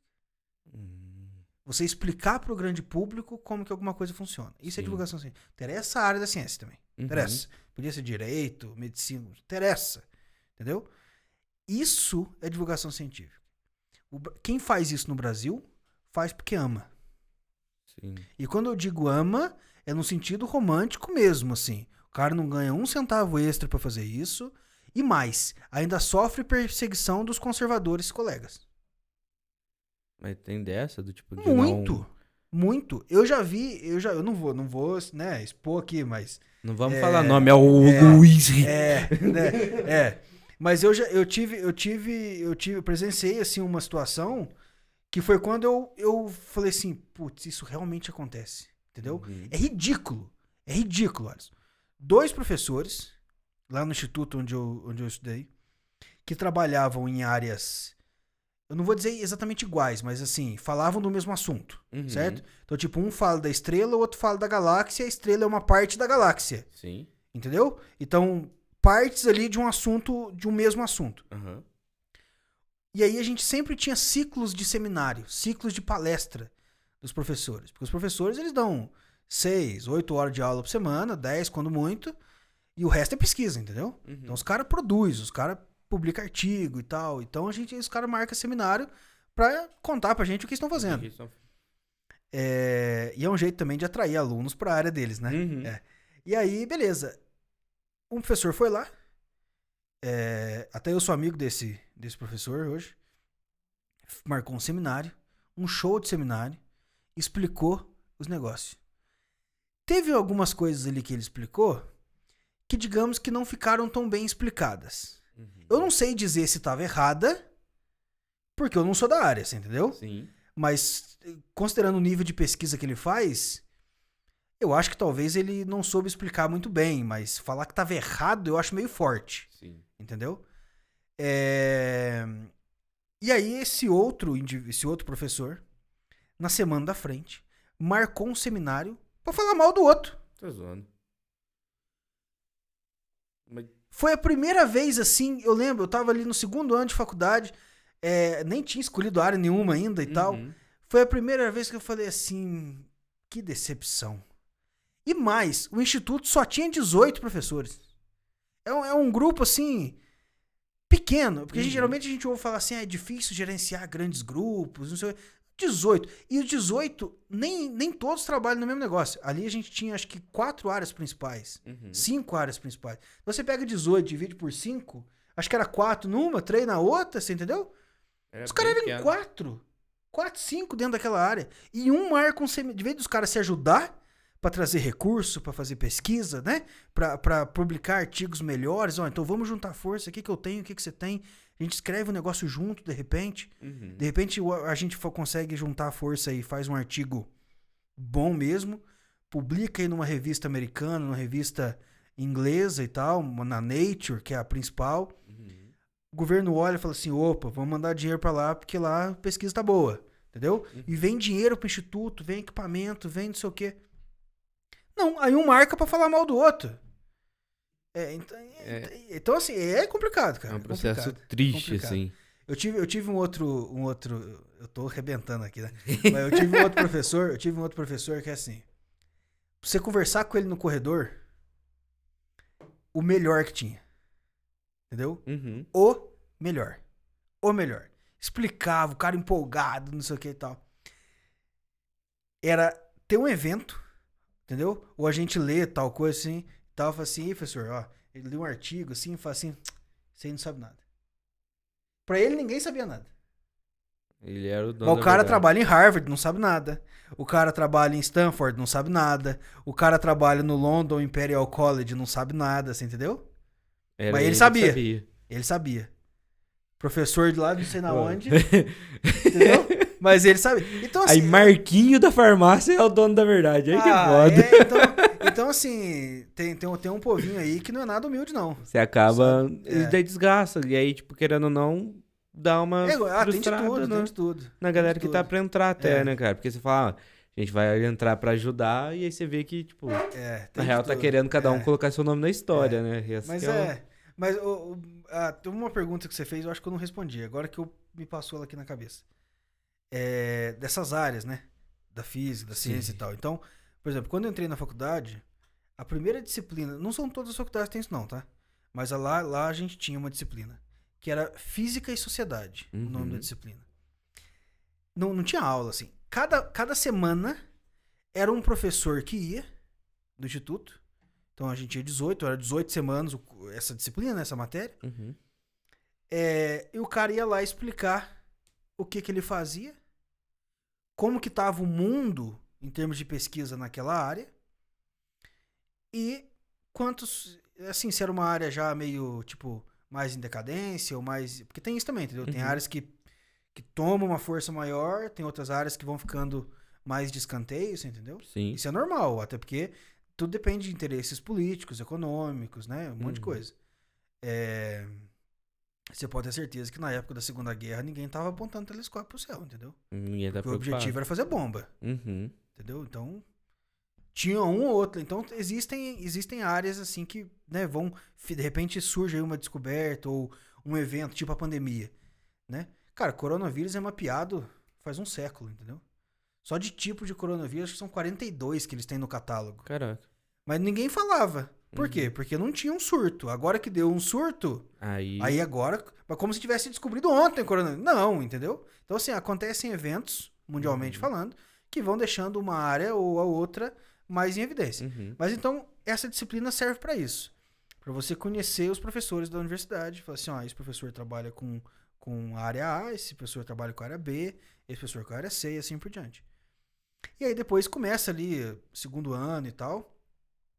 É, os mais saidinhos, assim, né? Tipo eu, começa a ir atrás de projetos de iniciação científica. E é quando você começa. Porque aí você foge só das matérias, né? Uhum. Aí você cola num professor, o cara vai, ah, lê esse livro aqui, lê isso aqui, tenta fazer esse cálculo aqui e tal. E aí você começa a conhecer as coisas, né? Uhum. E aí nessa época eu gostava muito dessa área de astronomia, né? Ainda gosto, mas eu queria como profissão mesmo, assim. Queria fazer, não, vou ser astrônomo e tal, não sei o quê.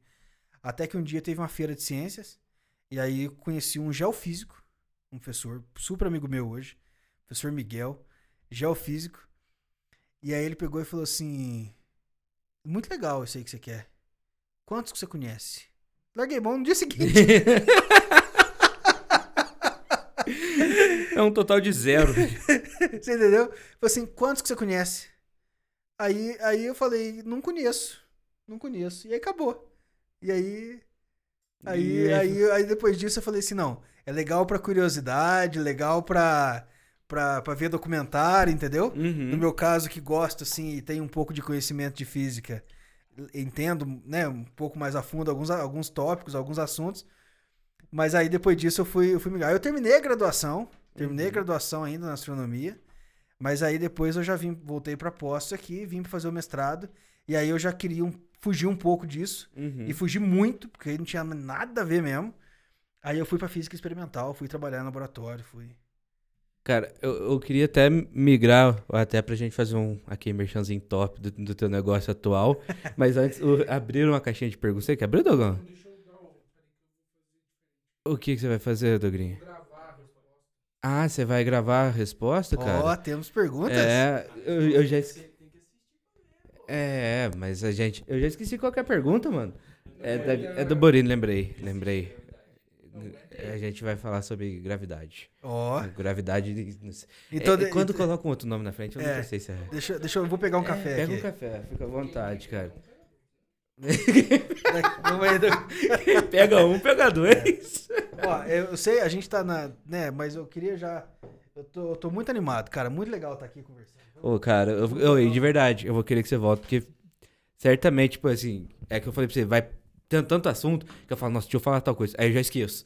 Eu preciso anotar, cara. Eu, eu não sei. Tem, tem, tem. Tem, tem. Mas é. Não, é muito legal, muito legal. Muito legal mesmo estar aqui. Cara, eu, eu fico, tipo assim, eu sou meio. Eu sou curioso pras coisas, mas eu sou burrão, assim, sabe? Tipo, eu, eu sou. Posso? Eu sou meio monarque, É. né? Eu, vou, vou até falar perto do microfone. Vou até falar perto do microfone aqui, ó. Ô, Alisson, deixa eu, como seu amigo, é, Seja meu amigo. vou te falar um negócio. Não existe gente boa, Uhum. tá? É, uma crítica. Crítica não, muito pesado, mas assim, um toque. Uhum. Entendeu? Você é meio burrão. Não, não, não, não. Cada um tem habilidade numa coisa, cada um tem, tem pretensões. Entendeu? Agora, o cara insistir na terra plana, isso pra mim Aí é é burrice. burrice. É, isso é burrice.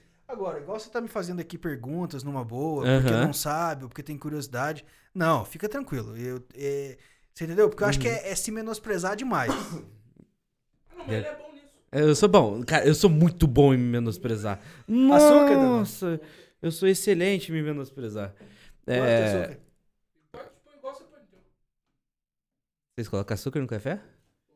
Que- O Eu, quê? eu não cheguei, Ah, eu não tá. cheguei nesse estágio de vida ainda. De vida? Nossa, eu pra mim é só sem, sem açúcar. Depois vou até tomar. não- Enquanto você vai servindo o café, eu só vou lembrar pro pessoal aí, é, nessa geral aqui, Renan, brigadão, cara, pra se inscrever aqui, aqui, por aqui, por aqui, aqui, aqui, Renan, aqui, tá, tá aqui, ó, tá aqui. Ativar o sininho pra curtir, compartilhar com a galera aí, pra ajudar a gente. Pra quem tá vendo a gente no YouTube, ir lá no Instagram, lá, que é o arroba papocabeça.podcast. Ajuda a gente, compartilha mesmo com os amigos e inimigos, os, os vizinhos, os parentes, qualquer pessoa que você vê aí. É isso, Renan, que eu precisava lembrar? Obrigado, Renan, você é maravilhoso. Pode, posso perguntar, Dogrinha? Você preparou o seu, seu momento, Dogrinha? O Matheus Borini, arroba Matheus Borini, né? Ele pediu pra perguntar se existe gravidade quântica. Mano, pra mim, gra- quando coloca quântica no meio, eu sempre acho que, sei lá, de cult quântico. Gravidade quântica.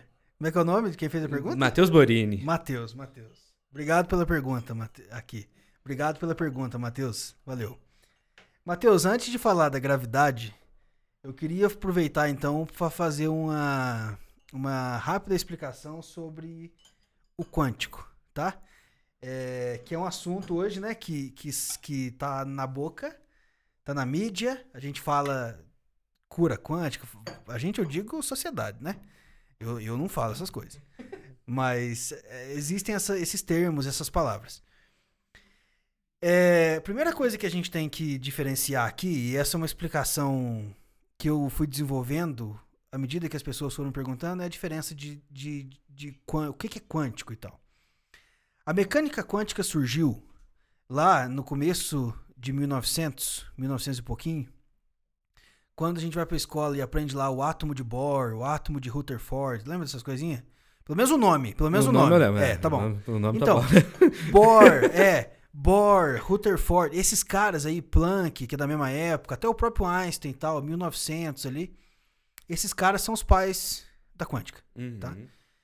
Eles, eles perceberam o seguinte, que alguns fenômenos que a gente observava, com partículas do tipo os elétrons, os átomos, entendeu? Uhum. Alguns desses fenômenos não consegui, não, não, não podiam ser explicados usando a física de Newton, por exemplo. Então, quando eu pego um carro, vou daqui para São Paulo e meço lá 270 km por hora e calculo velocidade média, eu estou usando lei de Newton. Eu tenho, eu consigo saber essa medida, Uhum. certo? Quando a gente vai para um elétron, você não consegue saber a velocidade do elétron usando lei de Newton. O tamanho dele, o sistema que ele está inserido ali, não, entendeu? Não Não, não, não, não rola. É, não dá certo. Sim. Então, é, a quântica surgiu assim. A quântica foi um braço da física, a teoria, a teoria quântica, né? Surgiu para explicar fenômenos que com a física de até então não Uhum. era possível ser explicado. Qual que é a diferença de um para outro? A mecânica de Newton, né, a mecânica clássica que a gente chama, que é de 1800 e pouco para trás, né, é, ela é determinística. Eu sei essa medida, eu sei a outra medida, calculo a terceira. Eu sei velocidade, sei o tempo e calculo a distância. Uhum. E não tem margem para erro. Que é aquele gráfico até que a gente Exatamente. Não tem margem para erro. Você vai daqui para São Paulo, 270 quilômetros. Se eu vou em 3 horas, fiz uma velocidade média de tanto. E não é a mais ou menos. Não, tanto. É isso. É isso. Então é bem determinado. Uhum. Quântica é uma ciência probabilística. Ou seja, você faz medidas, mede, mede, mede, mede, mede, mede. Existe ali um resultado que é mais provável de acontecer. Não significa que ele vai acontecer. Essa, essa probabilidade que existe no mundo quântico é o que foi aí, né, ao longo das, das, das, das décadas aí, desses anos, caindo na boca desses charlatões que usam quântico pra tudo, entendeu? É tudo, literalmente. É. É, Mas então é essa a diferença. Então, no mundo quântico, as coisas são probabilísticas. Então, um cientista vai lá, ou enfim, aquele fenômeno, né? um elétron, um próton e tal, as partículas, elas se comportam de uma forma que, por exemplo, um elétron dá uma volta no átomo. Uhum. De todas as voltas que ele dá, sempre deu, sempre vai continuar dando, existe ali uma probabilidade maior de que a volta seja assim. Mas uma probabilidade maior de que isso aconteça. Uhum. Mas basta qualquer pequena alteração, já não vai ser daquele jeito mais. Ele já outras probabilidades vão tomar a frente e vão acabar acontecendo, você entendeu? Sim. Por isso que as medidas são mais difíceis, os cálculos são mais complexos e é de um mundo que a gente não enxerga. Uhum. Você não fala de mecânica quântica aqui no mundo real. Entendeu? Tudo isso daqui, esse apoio, todas as leis da física que a gente puder calcular aqui no estúdio, a gente vai usar mecânica clássica. Uhum. Porque são coisas macroscópicas. Agora, quando a gente vai para esse mundo subatômico, a gente precisa usar a teoria quântica para explicar. Uhum. Aí, falando da gravidade, existe, existem campos na física. Não campo de atuação. Campo, tem o campo de energia, tem o campo de gravidade, tem o campo de temperatura, você entendeu? Uhum. E existe uma teoria chamada teoria de campos. Físicos habilidosíssimos com cálculos trabalham nessas áreas. Física, teoria de campos que chama, teoria de campos. E aí nós temos os físicos que trabalham com campos gravitacionais. Né? Então, o que é um campo? O campo é uma região. Então, você tem um corpo, ao redor do corpo existe uma área gravitacional. Digamos assim. Certo? Essa Uhum. região de gravidade em volta daquele corpo é chamado um campo de gravidade. E sim, existe a teoria quântica de campos. Então não é exatamente uma gravidade quântica. A gravidade ela é um fenômeno físico lá. Uhum. Mas existe a teoria clássica da gravidade, que a gente usa muito aí na astrofísica, explica o funcionamento das estrelas, dos buracos negros e tal. Só que se eu considerar que um átomo também tem massa, e tudo que tem massa produz atração gravitacional, Uhum. mas o átomo eu consigo explicar ele só com teoria quântica. Por isso tivemos que desenvolver a teoria. Desenvolver não, ainda está em desenvolvimento. A teoria quântica de campos. Então a gente precisa sim, em algum momento, usar a teoria quântica, Uhum. cálculos muito mais complexos, para explicar ali uma atração gravitacional entre, entre partículas subatômicas. Não é exatamente a gravidade que é quântica. Uhum. Entendeu? Espero que você. Eu acho que eu, é, comenta aí se eu tô sendo claro na resposta. Mas é, não é exatamente, de novo, a- não é a gravidade que é quântica, Uhum. mas é o tratamento matemático que a gente precisa para explicar aquele, aquela teoria, aquele, aquele, aquela observação com base nas configurações do sistema. Então, enquanto meu sistema é sete planetas, uma estrela e um bando de asteroides, a teoria clássica de campos, que é a teoria normal, digamos assim, Uhum. dá conta. Agora, se eu vou para o mundo subatômico, não dá Aí conta não dá mais conta mais. e a gente tem que puxar física quântica para dentro desse negócio chamado teoria de campos. Aí Uhum. vira teoria quântica de campos. E aí o, o assunto é outro. Buraco a é resposta-. A resposta acaba aqui, Matheus, tá? Daqui para frente. Daqui para frente. Posso indicar uma meia dúzia para você conversar, entendeu? Mas é, comigo a resposta Aí, acabou aqui, aqui É. tá bom, aqui tá Tá bom. bom, tá bom, tá bom. Cara, e aí agora bate a dúvida. Como que você sai da física e vai ser professor de inglês, maluco? Tipo, qual que é esse trajeto Ah, e tal? boa. E aí você já aproveita pra divulgar Instagram, divulgar as paradas tudo aí, fica à Tranquilo. vontade. É, Instagram, professor Mutiarone, tudo junto. É, página no Facebook também, professor Mutiarone, ok? É, tá lá. Mutiarone é... Mutiarone. É, vai aparecer aqui, em algum Você lugar vai, aqui. a gente vai colocar na, na descrição tanto do Isso. podcast do, no áudio quanto no YouTube, fechou? Beleza. Hum. Ó, Dugri. É um canudo? É, well, é, já, já muda Já, língua, já né? lançou um é, El é. aqui. já- É, a física, a física me levou a fazer o intercâmbio na Irlanda. Uhum. E aí lá eu aprendi inglês. Né? Eu fui para aprender lá. E aí por razões de sobrevivência, quando eu voltei, é, além das bolsas de, de iniciação científica, você vai começando a ter mais responsabilidade. É, pra você ter um currículo melhor, você tem que dar um jeito de viajar para congresso, fazer as coisas. E tudo isso custa, a universidade não te dá nada. Morava fora, já gastava um monte, né? Não tem dinheiro assim, vou viajar para um congresso. E mais, sabe o que mais dá raiva? Não tem congresso em Palmeiral. Não tem congresso em Bandeira do Sul. Entendeu? Né? A gente, tá- eu tô falando, pra quem tá ouvindo aí que é de outro lugar, eu tô falando de duas cidadezinhas minúsculas aqui perto de Poços, tá? Tipo assim, 5 mil habitantes, 10 mil habitantes. Não tem congresso nessas cidades. Congresso em Balneário Camboriú, Blumenau, Foz do Iguaçu, Longe pra cacete. Entendeu? Natal. Não, não é nem, nem tanto pela distância, mas é só cidade cara. É só cidade cara. O último congresso do mestrado que eu fui, Balneário Camboriú, um evento internacional. O hotel, assim, é, eu tive é, uma outra facilidade e tal, mas é, na- na- no site do evento, a recomendação de hotel deles, o quarto standard com banheiro compartilhado era 250 diária. Oi, tá louco. Eu falei, não dá, irmão.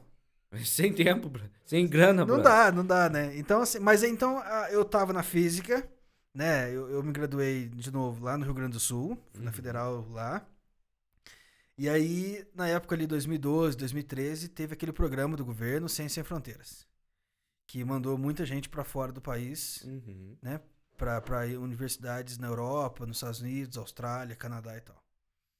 E aí, com base nesse, eu fui contemplado, né, pelo desempenho na física. Teve ali um critério ali, não exatamente de notas, mas é, tinha que ter um, né, um mínimo ali de aproveitamento no, no, no curso. Aham. Até depois de mim, os critérios ficaram um pouco mais rigorosos, mas.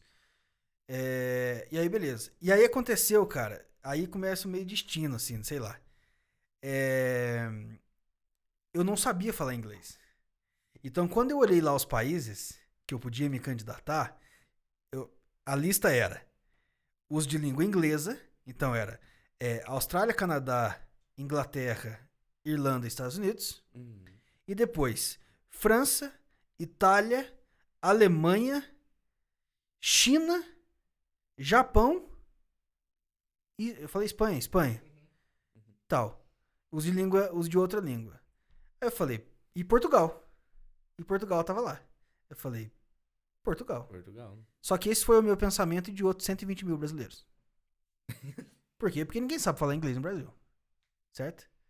Naquele contexto ali, sei lá, segundo, terceiro ano de faculdade e tal, ninguém tinha inglês pra ir pra fora, assim. A não E ser quem já lá. vinha. A não ser quem já vinha de família privilegiada. Que Uhum. o cara já fazia curso de inglês Entendeu? Há uma década antes de entrar na faculdade. O cara, turi, férias o cara já tinha ido pra dia, sabe? Gente Uhum. que não faz parte da nossa realidade. Aí esse pessoal foi. Direto pros Estados Unidos, direto pra Inglaterra e tal. Eu e a galera botamos a inscrição em Portugal. Botamos a inscrição em Portugal. Só que acontece, não tinha vaga pra estudo, né? Tinha um limite lá de vagas. Uhum. E o governo, quando fez o programa, o governo distribuiu assim. Então a Irlanda vai ter, sei lá, mil vagas, entendeu? Foi, foi Ele distribuindo. fragmentando. Tava todo mundo tentando ir pra Portugal. Bati. Tava todo mundo tentando ir pra Portugal, sobrando vaga nos outros países. Aí o que o governo fez? Pra não ficar mal com, com os outros, né? História que me contaram também. Pra não ficar mal com os outros. E, e dar um jeito de completar aquelas vagas, mesmo que não fosse todas. Uhum. Então era assim, os alunos top tinham direito de continuar em Portugal. Na, na candidatura para Portugal. Aham. Quem tinha condições boas, que, ou seja, seriam selecionados, que era o meu caso, mas não era top, recebeu um e-mail com uma lista de outros oito países, todos de língua estrangeira. E a condição era a seguinte: você vai antes de. Porque o intercâmbio era um ano de faculdade, era fazer Uhum. dois semestres de faculdade lá fora. E depois voltava e terminava no Brasil. Você vai seis meses antes, então você vai ficar um ano e meio. Os seis primeiros meses vai ter um curso intensivo de línguas na própria universidade onde você vai estudar. No final desses seis meses, você faz uma prova de, de, de, de línguas lá. Se você passar, você ganha o direito de ficar um ano a mais. Topa? Eu falei, topo. Ah, Aí pra onde eu vou? Aí eu olhei na lista, liguei pro meu orientador, aí falei assim, professor, são esses oito países aqui. Ele falou assim, você quer salsicha? Eu falei, não, então risca a Alemanha. Falei, você quer canguru? Não, então risca a Austrália. Eu iria pra Austrália. Aí foi indo, quer, você quer massa? Eu falei assim, não, já como muito macarrão, então risca a Itália. E assim foi. Falou assim, quer cerveja? Eu falei, quero, então vai pra Irlanda. Foi Tá assim. feito. tá Ah, feito. Assim foi feita a escolha. Tá feito. E é isso aí, não é piada não, foi assim mesmo. E aí, beleza, fui pra Irlanda, fiz os seis meses lá e tal. Só que o curso que a gente teve lá é um curso que não existe em nenhum lugar do mundo. A gente tinha oito professores, uma faculdade, a gente tinha oito professores, 30 horas de aula por semana. Era grade de faculdade, só que era só inglês. Então a gente tinha cultura, tinha disciplina preparatória pro exame que a gente ia ter que fazer Uhum. dali seis meses. Tinha aula de gramática, assim, normal, entendeu? Até uma professora de teatro a gente tinha, que ela simulava um monte de situações do cotidiano com a gente e tal. Foi sensacional. Foram seis meses assim, além de viver no país, né? Uhum. E aí eu fiz amizade rápido com um grupo de, de montanhistas lá da Irlanda. Fui fazer umas caminhadas com os caras na montanha e tal. Eu era o único brasileiro, 35 irlandeses, entendeu? Tinha que falar, né? Uhum. Subir a montanha em silêncio. Né? Nem pra morrer, você não morre em silêncio. aí fui me forçando, fui me puxando. E aí fui melhorando o inglês, fui melhorando o ouvido, fui melhorando. E quando foi, beleza, veio a prova, passei.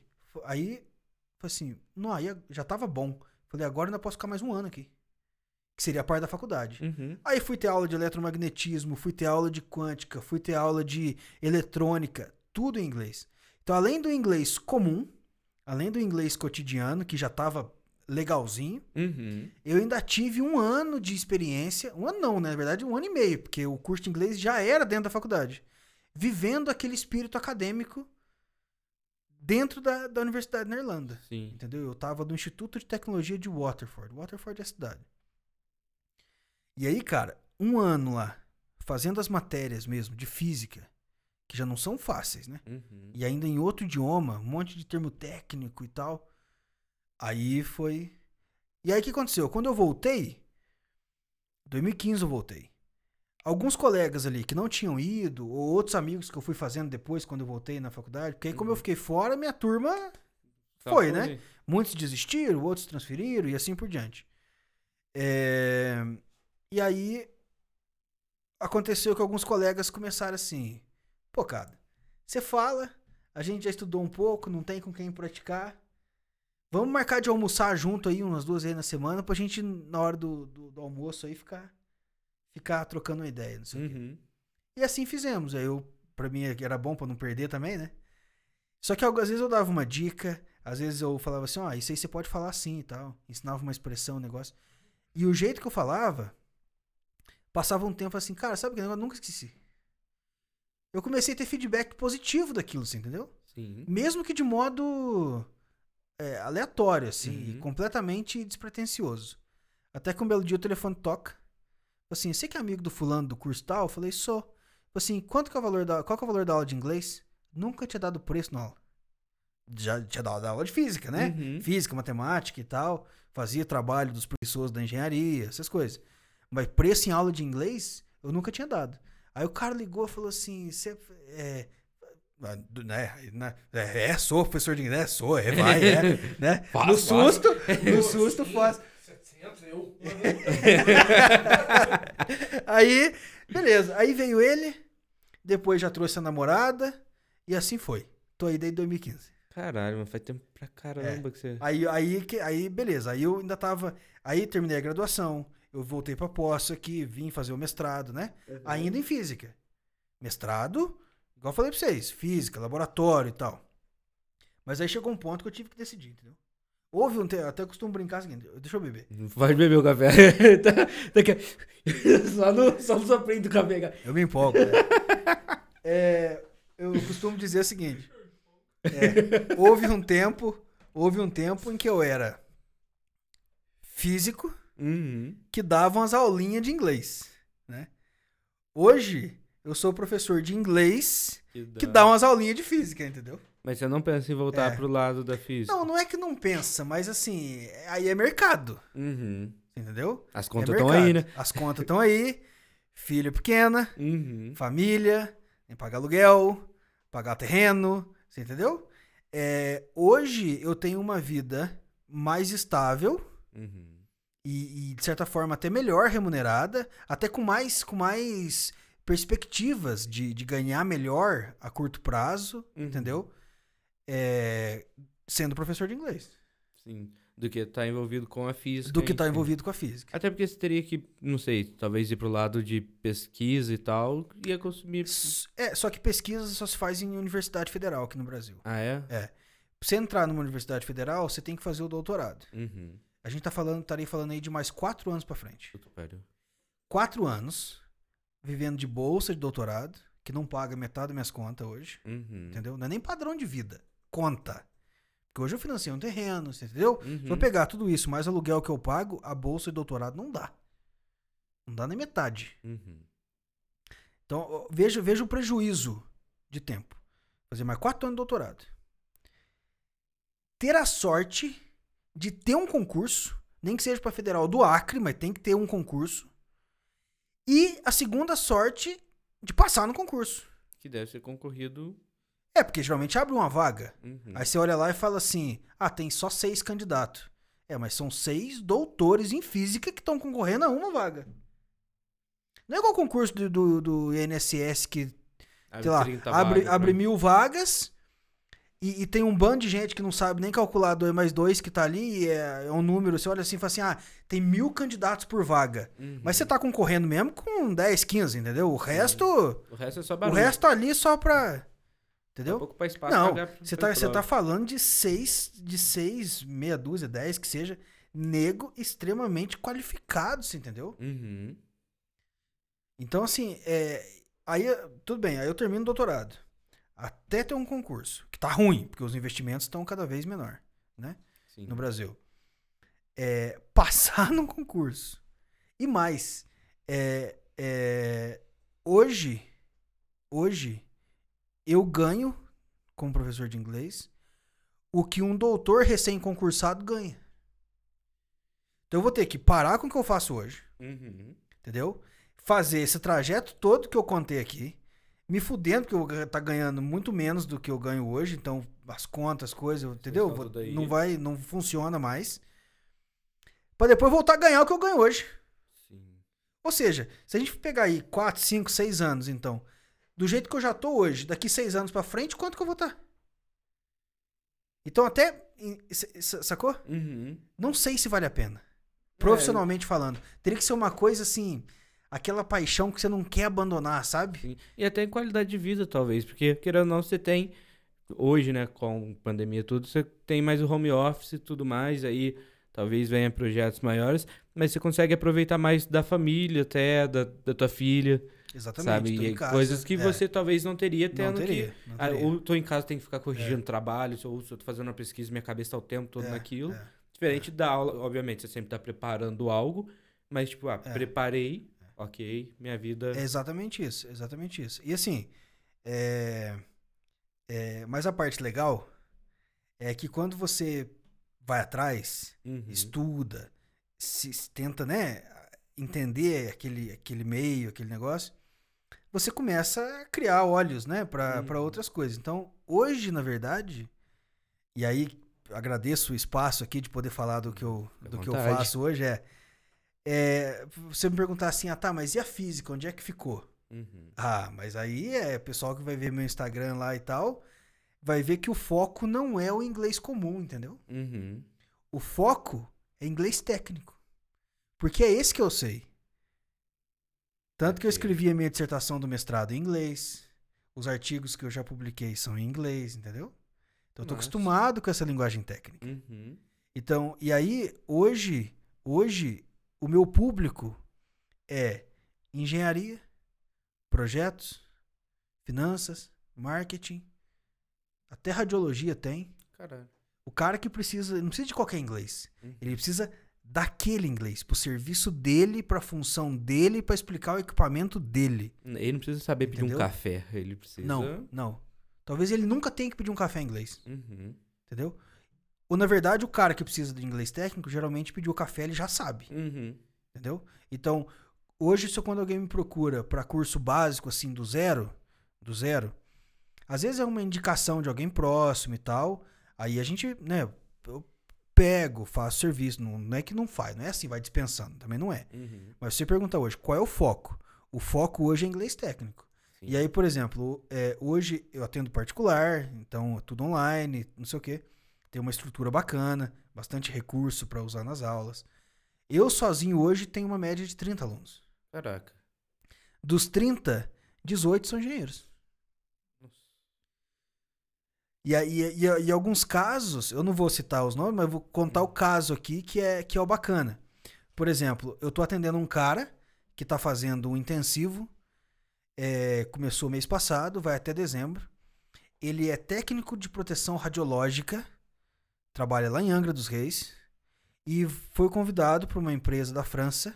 Essa empresa da França, na verdade, está conduzindo um trabalho numa nova usina que eles vão criar na África do Sul. Nossa.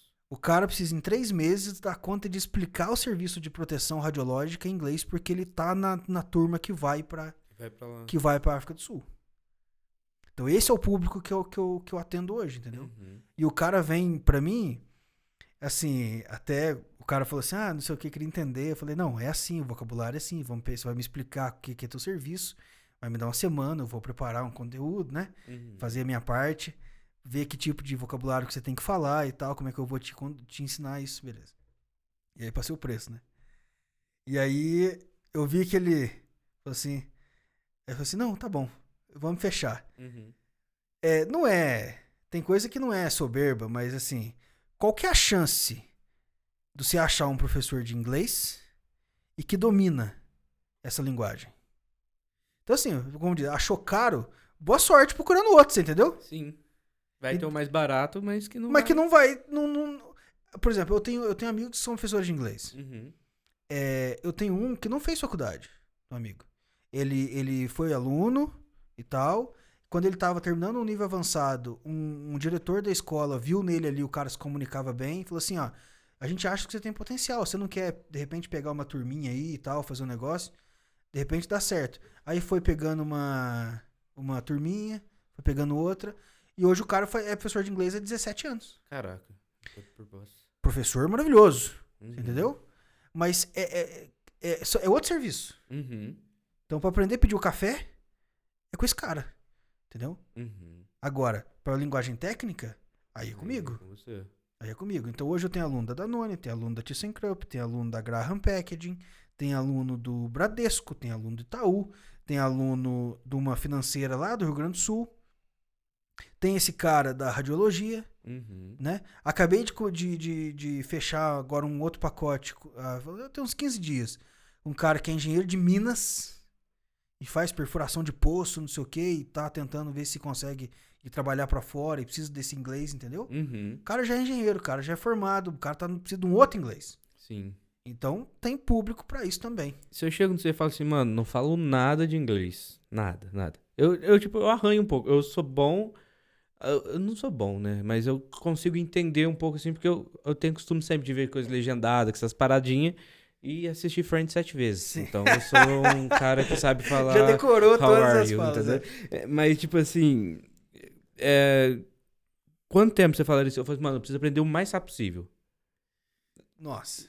É, Essa- é- é de pessoa pra pessoa também. é, muito. Mas muito. Uma, uma média, assim, tipo, ah, sei lá, um ano, talvez, pra sair, tipo, ó, você não vai passar dificuldade, você vai conseguir sobreviver. É, um ano, um ano puxado, hein? Intensivaço. Um ano puxado. Só que esse intensivo, esse intensivo eu preciso explicar. Tá. Uhum. Não é intensivo de aula. Entendeu? Uhum. É intensivo de vida. É intensivo de vivência, de experiência. Uhum. Então, por exemplo, o cara que faz uma aula por semana, mas ele não assiste nada em português, ele tem, ele tá, ele tem chance de desenvolver mais rápido que um cara que faz três aulas por semana e não faz nada fora. E não faz nada fora. Então, o curso com a vivência caminham juntos, entendeu? Uhum. Se você me perguntar do ponto de vista do curso, qual que é o mínimo que um cara precisa para conseguir chegar ali no intermediário e comunicar legalzinho? Eu diria um ano e meio. Entre um ano e um ano e meio, dependendo das habilidades linguísticas que a pessoa tem. Uhum. né? Porque tem pessoa que pega muito mais rápido, né? É, então, entre um ano e um ano e meio. Fazendo duas aulas por semana, que é a média. Uhum. Qualquer escola que você for, é duas aulas por semana. Ou é um dia de duas horas. Sim. né? Então é essa média. Com mais uns homework ali, uns exercícios pra casa, vamos um pouco chega aí no máximo umas três horas por semana. Então, nessa média, entre um ano e um ano e meio. Um ano e meio. É. Agora, você continua escutando música em português? Você continua assistindo TV em português? Entendeu? Uhum. Por exemplo, hoje, eu adoro podcast. Tanto que tô super feliz de estar aqui. Né? Fico muito Já- feliz é, por você Já, estar eu feliz. gosto muito de acompanhar e agora, nossa, tendo a chance de falar em um, meu, que bacana. Mas, por exemplo, é, os podcasts que eu acompanho em português, eles são todos para momentos de não fazer nada. Uhum. Tipo assim, vou mexer no jardim. Aquele momento que é para descansar, Sim. porque hoje o inglês é minha profissão. Então, no meu dia a dia, tipo assim, das 8 às 6, horário comercial, eu só escuto, eu não, por exemplo, eu não consumo mais noticiário em português. Notícias de mundo, eu vou pra CNN, eu vou pra BBC. Aquele Reddit deve ser uma delícia Entendeu? pra você, então. É. Só tem artigo em inglês, É, só as paradas tudo em inglês. exatamente. Eu gosto de ficar lá, porque eu- eu, às vezes eu não entendo porra nenhuma que tá Então, escrito, mas... Hoje, não só porque é a profissão, entendeu? Uhum. Mas essa vivência que faz a diferença. Eu Sim. falo isso pros meus alunos, eu falo assim, cara, você quer potencializar a aula, não é pra sempre. Porque depois que você atinge um certo nível, o, o- você demora mais pra perder. Uhum. Uma pessoa que fez três meses de curso e para, é igualzinho à academia. Você fez três meses de academia, parou 15, perdeu tudo. Você volta, tá tudo doendo, Uhum. não é? Mesma coisa. O cérebro é um, é um músculo, você exercita ele também, né? Então, se o cara que faz três meses de curso, três, quatro, cinco, até seis meses, e de repente fala assim, ah, não sei o que, tá, e larga, meio que sem muito motivo e tal, seja comigo, seja na escola, seja com outro professor, esse cara tá fadado a esquecer e não desenvolver nunca. Uhum. Eu tenho uma aluna, professora de história, também fez mestrado, não sei o que, tal, tal, tal. Ela fez três anos com a professora particular. Até uma vez eu encontrei ela no churrasco e tal. Ela tentou conversar comigo e tal, tava falando legalzinho, sabe? Uhum. Um pouco mais de dificuldade, assim, já até é, é, não é da nossa faixa etária, já é um pouco mais velha e tal. Mas estava, tava legalzinho. Uhum. Aí parou. Acho que não deu certo mais os horários com a outra professora, assim e tal, teve que interromper o curso. Só que ela não continuou praticando. Não continuou nessas vivências que eu tô falando. Sim. Ficou dois anos parada. Resolveu me ligar. ah, você tá com horário, não sei o quê? Tô, pois não. Vamos marcar. Ah, tu queria ver? Ok, fechado. Fui fazer um diagnóstico, voltei pro elementar. Lá no zero do Tô zero. termi- Não, não zero do zero, mas assim, é, particularmente, até eu me surpreendi, assim, eu voltei muito mais pra trás do que eu achei que eu ia voltar. Uhum. Porque parou de viver. Parou de viver o inglês, entendeu? Sim. Então, é, é, a- então, por exemplo, eu tive. É, né? Eu tô contando os casos aqui porque é curioso, porque Uhum. é diferente de método, entendeu? Uhum. O que, que é o método de, de, de, de- inglês? O método é o tipo de exercício que o professor dá, o tipo de exemplo que o professor dá, Sim. entendeu? Isso é método. Então, uma, uma escola vai mais pelo ouvido, outra escola vai mais pela conversação, outra escola vai mais pela leitura, você entendeu? Isso são métodos. Uhum. Agora, o que que nenhuma exclui? É a vivência. Então, quando a gente vê aquelas propagandas assim, é, venha, fique fluente, aula todo dia, fique fluente em três meses, não sei o quê. É claro que fazer aula todo dia Vai te dar uma facilidade. vai te dar uma, uma, uma base boa, Uhum. né? Rápido. Mas não venha me dizer que você vai ser fluente. É impossível. Você vai, você pode ali em três meses, cinco, seis meses, não sei, ficar bom em falar aquilo que as aulas te deram, entendeu? Uhum. Mas por que, que isso não é fluência? Porque você não tem vivência. Sim. O que, que é vivência? Entendeu a piada, entendeu o contexto, Uhum. pegar um costume. Então, quando a gente, a gente fala jargões, a gente fala gírias, a gente fala de ditos populares, né? Ah, não vou passar o carro na frente dos bois. Sa- Sabe essas coisas assim? Aham. Todo idioma tem o seu. Sim. Não é, não, não é exatamente traduzido disso, mas, né? É, mas tem, tem, tem o, seu, o seu equivalente, digamos assim. É, você falou disso, eu lembrei do Friends, tem aquele. É, é a mesma coisa, às vezes a gente vai falar, tipo assim, ah, tipo, é um caminhão japonês, tudo a mesma coisa. Que É. aí tem o potato, potato, que eles Isso, falam. isso. Eu é. lembrei isso de Friends, né? que E você aí, comentou. e aí, o cara não estuda fora. O cara não lê. O cara não Uhum. ouve. O cara não, não, sabe, não assiste nada. Ele não se força a pegar um filme sem legenda, sabe? Só Uhum. áudio e tal. Mesmo que seja um filme tipo Friends. Sim, Friends Entendeu? é maravilhoso pra quem tá aprendendo. E aí, e aí o cara fala assim, ah, não gostei do método. Não O problema não é o método não, cara. É claro, tem uns métodos bosta também, Uhum. mas, em entendeu? Em geral, geral, é não é. quem tá fora, né? Exi- o a questão do método é a adaptação. A Uhum. pessoa que aprende mais rápido pelo ouvido, cair num método de leitura vai dar bosta. Sim. Entendeu? Porque a gente tá falando do estilo de aprendizagem da pessoa. Ai, mas você entende que a discussão é muito Aham. diferente? Agora, vivência não. Vivência É não. outra dinâmica. É, e aí eu vou dar, vou falar de mim agora, né? É, eu me considero fluente em linguagem técnica, Uhum. mas eu não me considero fluente para linguagem do dia a dia. Eu me com- é claro que eu me comunico. Uhum. Né? Falar, "Pô, O cara, consegue. professor, o cara inglês é ruim, né? Não, não, não é. Não é isso. Mas eu vou dar um negocinho, por exemplo. A gente assiste show de stand-up em português. Né? Vou aqui, Thiago Ventura, Rodrigo Mané, os caras que estão na Uhum. mídia hoje aí e tal. Mija de dar risada. Tanto que olha o público que os caras têm, né? A visibilidade que os Gigantesco. caras têm hoje em dia. E visualizações, milhões e milhões e milhões de likes, não sei o que e tal. Por quê? Porque todo mundo acha graça. Uhum. Mas por que, que todo mundo acha graça?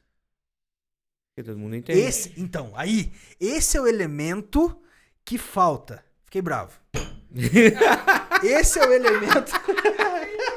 Fiquei bravo, foda-se. Esse é o elemento que falta. Quando você. Gente, ouça, Brasil, ouça, Brasil, mundo, me ouça, por favor. Quando você se dispõe a aprender uma nova língua, a língua é a forma mais fácil e mais rápida de acessar e aprender uma nova cultura. Já parou pra perguntar por que, que uma escola de inglês enfeita a escola no dia de Halloween? pra jogar você dentro da cultura deles. Exato.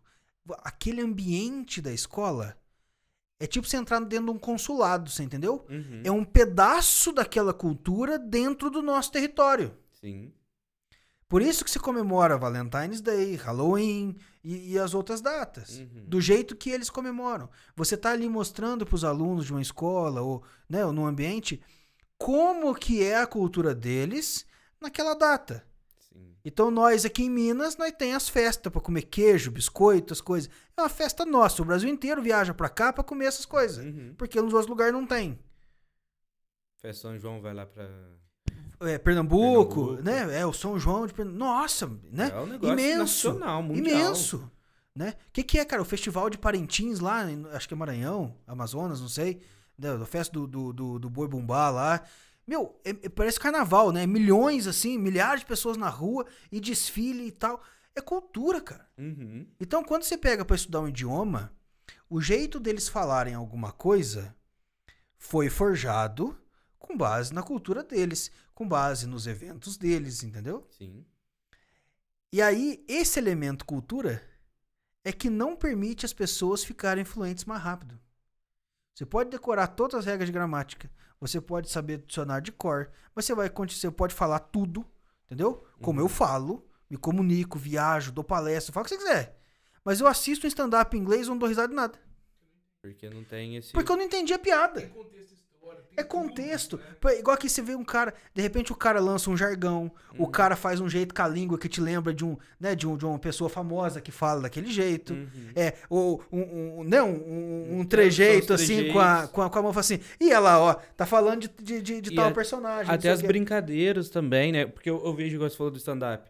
O, o Thiago Ventura é um cara maravilhoso nisso, tipo, linguagem corporal. Ele, ele remete tudo que é nosso, ele joga na nossa cultura Isso. mesmo. É bolinha de gude, é pipa, é os negócios que é tão nosso ali, tipo, e é aquilo ali, é enraizado. As pessoas viviam aqui, É, né? que a maioria É. vive. E aí E você eu vai ver a galera pergunto, de E aí eu te fora. pergunto, no Canadá que só tem montanha e gelo, será que alguém joga bet? Genial. Então provavelmente um cara lá equivalente ao Thiago Ventura, né, no Canadá. Uhum. que fala assim da, da infância, né, num bairro assim de periferia e tal, que fez essas brincadeiras de criança, mano, no máximo um pique-esconde, velho, E olha lá. Né? Tanto é que eles saem daqui pra fazer show pra brasileiro lá. né? Exato. Não faz sentido fazer. Não faz, entendeu? Não faz, não faz. Tanto que a coisa mais ridícula que tem é se assistir o show do Thiago Ventura traduzido com a legenda em inglês na Netflix. Fica muito sem sentido. Você já fez? Não faça, você não tá perdendo nada. Você não tá perdendo nada. Entendeu? Porque não tem a menor graça. Do mesmo jeito que é pegar um deles e botar a legenda em botar a português, legenda. entendeu? Você não entende. Não entende, não adianta. E tem um negócio, você falou assim, de tipo, de, de viver aqui e procurar. Igual, tipo, a gente já até tinha conversado sobre talvez já começar a fazer no início do ano, pá, que eu, eu tenho curiosidade e minha namorada também quer fazer, a gente falou de fazer junto e a gente já tinha conversado. O negócio que eu tenho muito mania, cara, apesar de eu sou um cara que há muito tempo eu não gosto muito de escutar música de fora. Uhum. Eu escuto música brasileira mesmo, assim, é. E é umas músicas boas, né, Dogão? Você conhece Total Eclipse do Amor? Eu vou te mostrar essa música. Mano, essa Eu não música... sei se eu tô querendo ouvir. Cara, você tá ligado de qual música que eu já tô falando, né? Não. É, Total Eclipse of, of the Heart, alguma coisinha, aquela... Oh, and I need your love tonight. Ah, tá ligado? Eu tenho a Ah, versão dela ah em tá, a música, a música original. É, mas eu tenho a Fizeram a versão disso. Meu Triste. amigo, meu... Ah, triste... Assim, tô na- eu- Cara, eu amo aquela música. Fica essa indicação. Chama Total Eclipse do Amor. É Wilson e... Ah, esqueci o nome da moça agora. Você sabe que eu é não vou muito ouvir, né? bom. Vai, eu vou colocar na hora que acabar Você isso aqui. sabe, você sabe que Escuta, é muito bom. Mas, pra você ver, eu vou, cara, atrás dessas paradas. Eu gosto mesmo. Escuto Teixeirinha, aí escuto Alcione, escuto tudo mesmo. Mas eu, ultimamente, eu tô fazendo uma playlist chama Flashback. Boa. Da minha mãe. Minha mãe gosta demais dessas músicas. Aí, às vezes, eu coloco lá pra ficar estando com ela. E aí, eu peguei mania, cara. Às vezes, eu tô lá, pá. E o Spotify, ainda bem que eles fizeram isso, de colocar aquelas letras que vão acompanhando, né? Ah. Às vezes, eu começo a cantar junto, cara. E é muito louco, porque às vezes eles cantam umas palavras e aí, tipo... É igual a gente. A gente vai falar, tipo, você, fala, sai um C. Isso. E aí lá os caras vão picotando. ah, e aí tem 30 Exatamente palavras isso, e os caras cantam duas. Exatamente isso. Exatamente isso. É, aí eu, eu tento Então. pegar essas dinâmicas, É. sabe, pra, pra agregar É. no pouco que eu sei. Cara, sabe por que, que Friends é uma série bem recomendada? Linguagem infantil. Não só por isso. Porque é muito boa também. eu dar, melhor um, eu série. vou dar um exemplo. Eu, eu, sinceramente, não me agrada muito, tá? Eu também não, só assisti sete vezes É. porque eu odiei, eu digo. Mas aqui, vocês vão concordar. Eu acho, acho, né? Espero. Acho que vocês vão concordar comigo uma coisa. Assim. Como é que é conversar com alguém no terminal de ônibus urbano?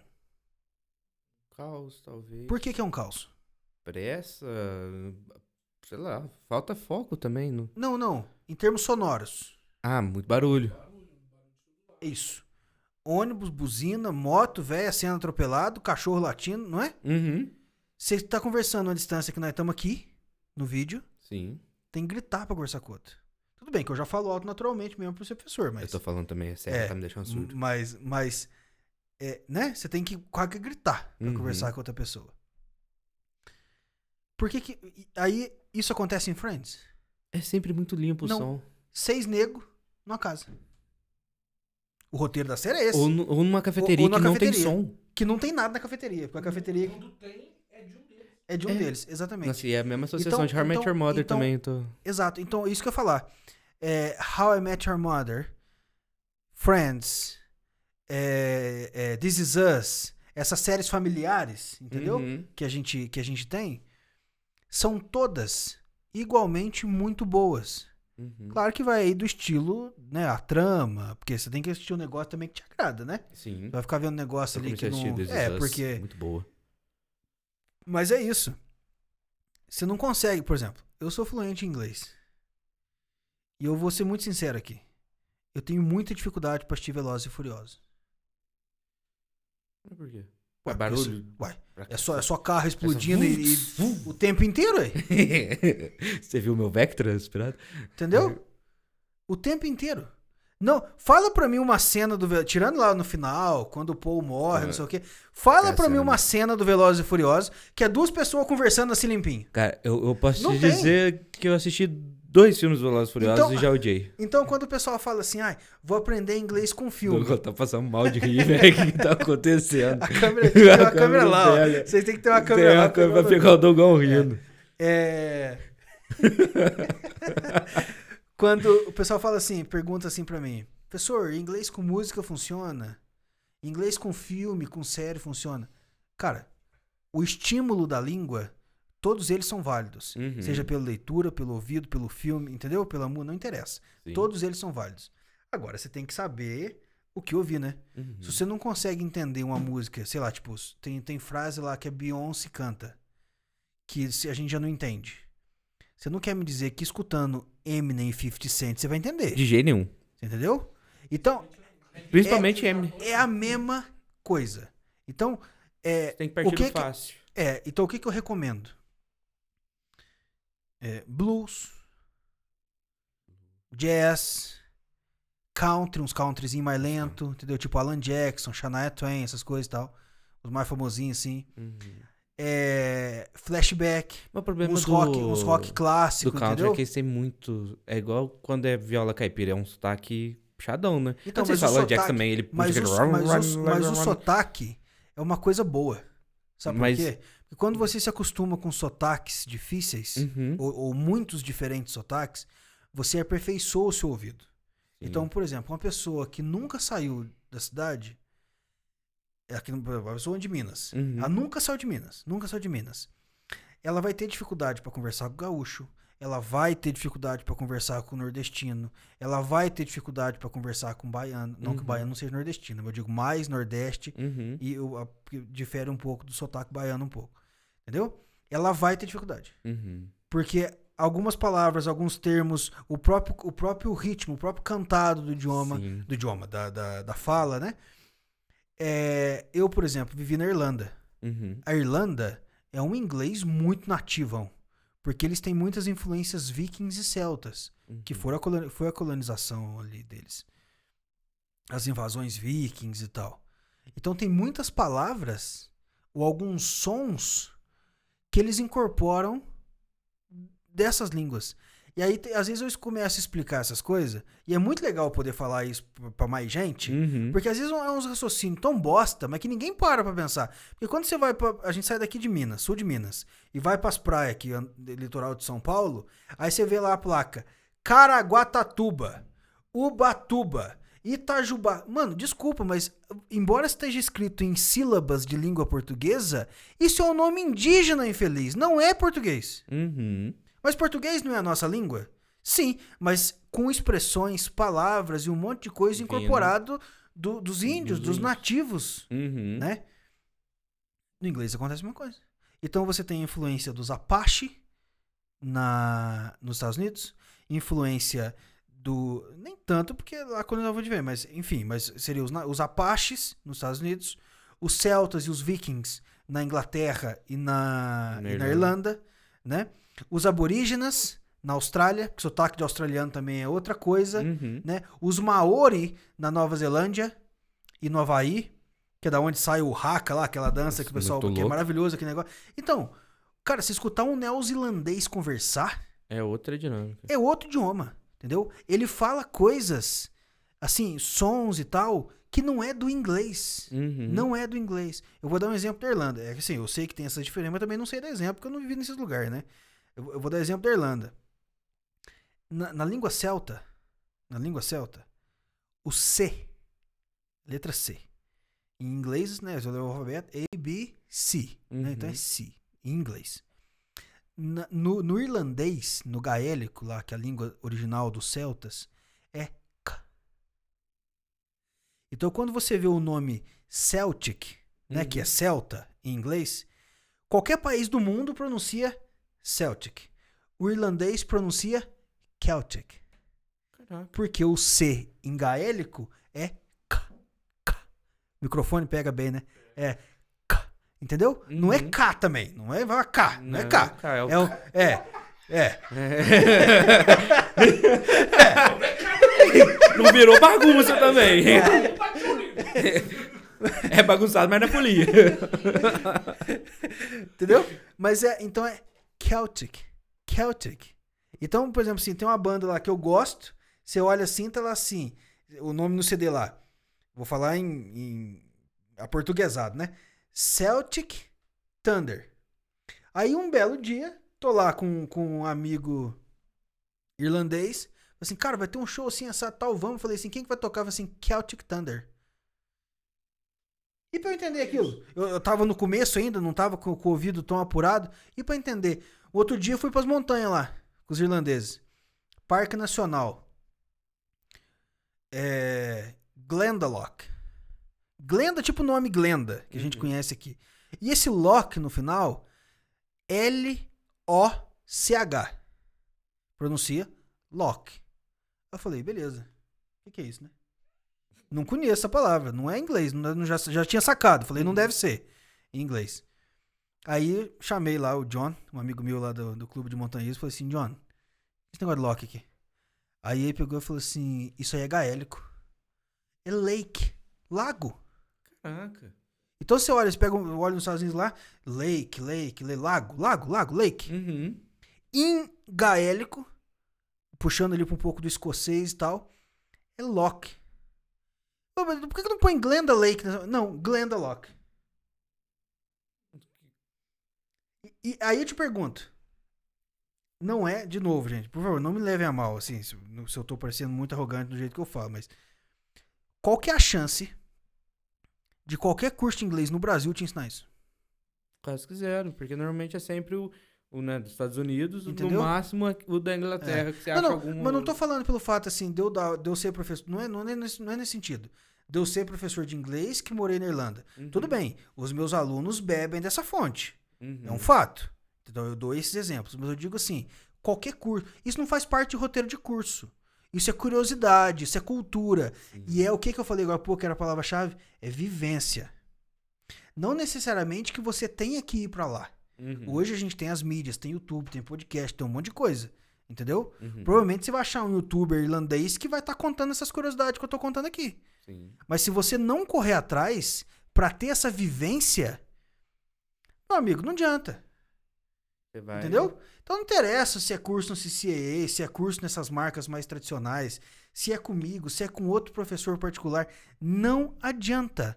Não Uhum. interessa. Eu- eu- até porque ali nas aulas o cara tá me pagando pra fazer um serviço assim, diferente pra ele. Quando surge a oportunidade de dar esses toques culturais igual eu tô fazendo aqui, Uhum. é bem legal e a aula fica bem divertida também. Sim, agrega. Mas, né? por exemplo, eu que trabalho mais com inglês técnico.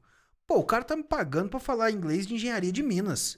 O cara tem que falar tubo, perfuração, broca, martelo.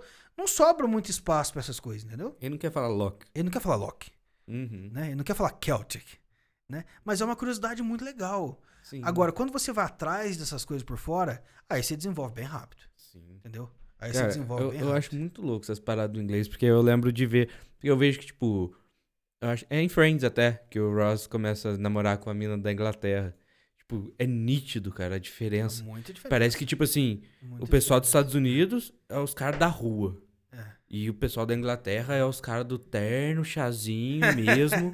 e é isso. sempre muito. bem isso, Eles é. falam na pose, É, tipo, eles falam é. assim, não, mano, eu sou daqui, esse daqui é o original. Até o ritmo, né? É, Sim. O, o- o britânico ele fala muito mais compassado, assim. Uhum. Então, por exemplo, é, a little, é, a little, a little water?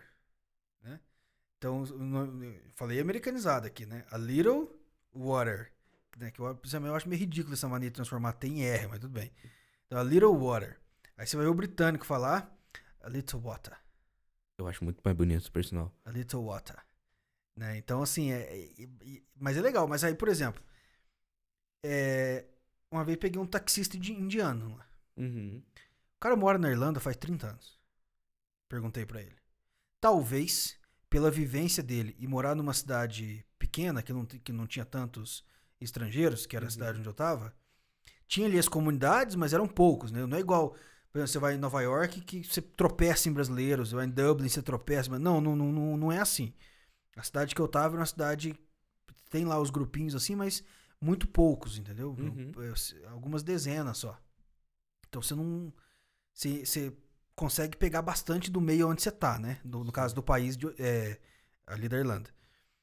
É, talvez, talvez, em termos assim de fluência e tal, ele seja um dos indianos que melhor fala inglês no mundo. Caralho. Eu, eu digo talvez assim, pelo fato de dele estar há 30 anos lá na Irlanda, longe da família, entendeu? Tinha pouquíssimos indianos lá onde eu tava, então era difícil que ele conseguisse também conversar com alguém que falasse indiano, igual o pessoal que mora nos Estados Unidos e não aprende inglês porque português. vive em português, entendeu? Uhum. Porque você vai na loja de conveniência, tem um cara que fala português, o posto de gasolina tem um cara que fala português, a padaria tem um cara que fala português, o mercadinho é brasileiro. Então você vive e não precisa falar. Sim. Então talvez ele seja um dos indianos que melhor fala inglês no mundo. E aí eu fui falar assim, fulano, como é que eu chego no shopping daqui? E aí ele fala assim, you turn right, my friend. E, e- e cadê o turn, right, right, né? Right, esses sons e tal, friend, esse R que a gente faz com R Uhum. e tal. Cadê? Não consegue. Mas é culpa dele? Não. É culpa. cu- Culpa, não é culpa, né? Mas é, é a língua mãe dele. Uhum. Não existe esse som no indiano, no árabe e tal. Do mesmo jeito que pra nós não tem, não tem TH, TH, né? Pra quem tá vendo no vídeo. É, apanha- É igual os japa falando flango. exato, não tem, não tem Ótima referência. É, é, mas é exatamente isso. A gente faz piada e tal, mas é, cara, não é culpa dele, entendeu? A língua não é acostumada a fazer não esse é, movimento. porque você tem cordas vocais, língua, boca, lábio, dente, tudo pra influenciar. Tanto que a gente vai ensinar a fazer o TH no inglês, né? Tipo, I think, né? Uhum. É, é, É sempre o soprado. Isso, Eu lembro é, é. falar quase gosta. é. Pra quem quer treinar, fa- aqui, né, né, Renan? Pra quem quer treinar, você fala a frase sopa de salsinha sem sal. Mais ou menos assim. Sopa de salsinha sem sal. Você nunca mais erra Parece aquele cara do ginigeno, tá ligado? Ele É. disse que é gavião.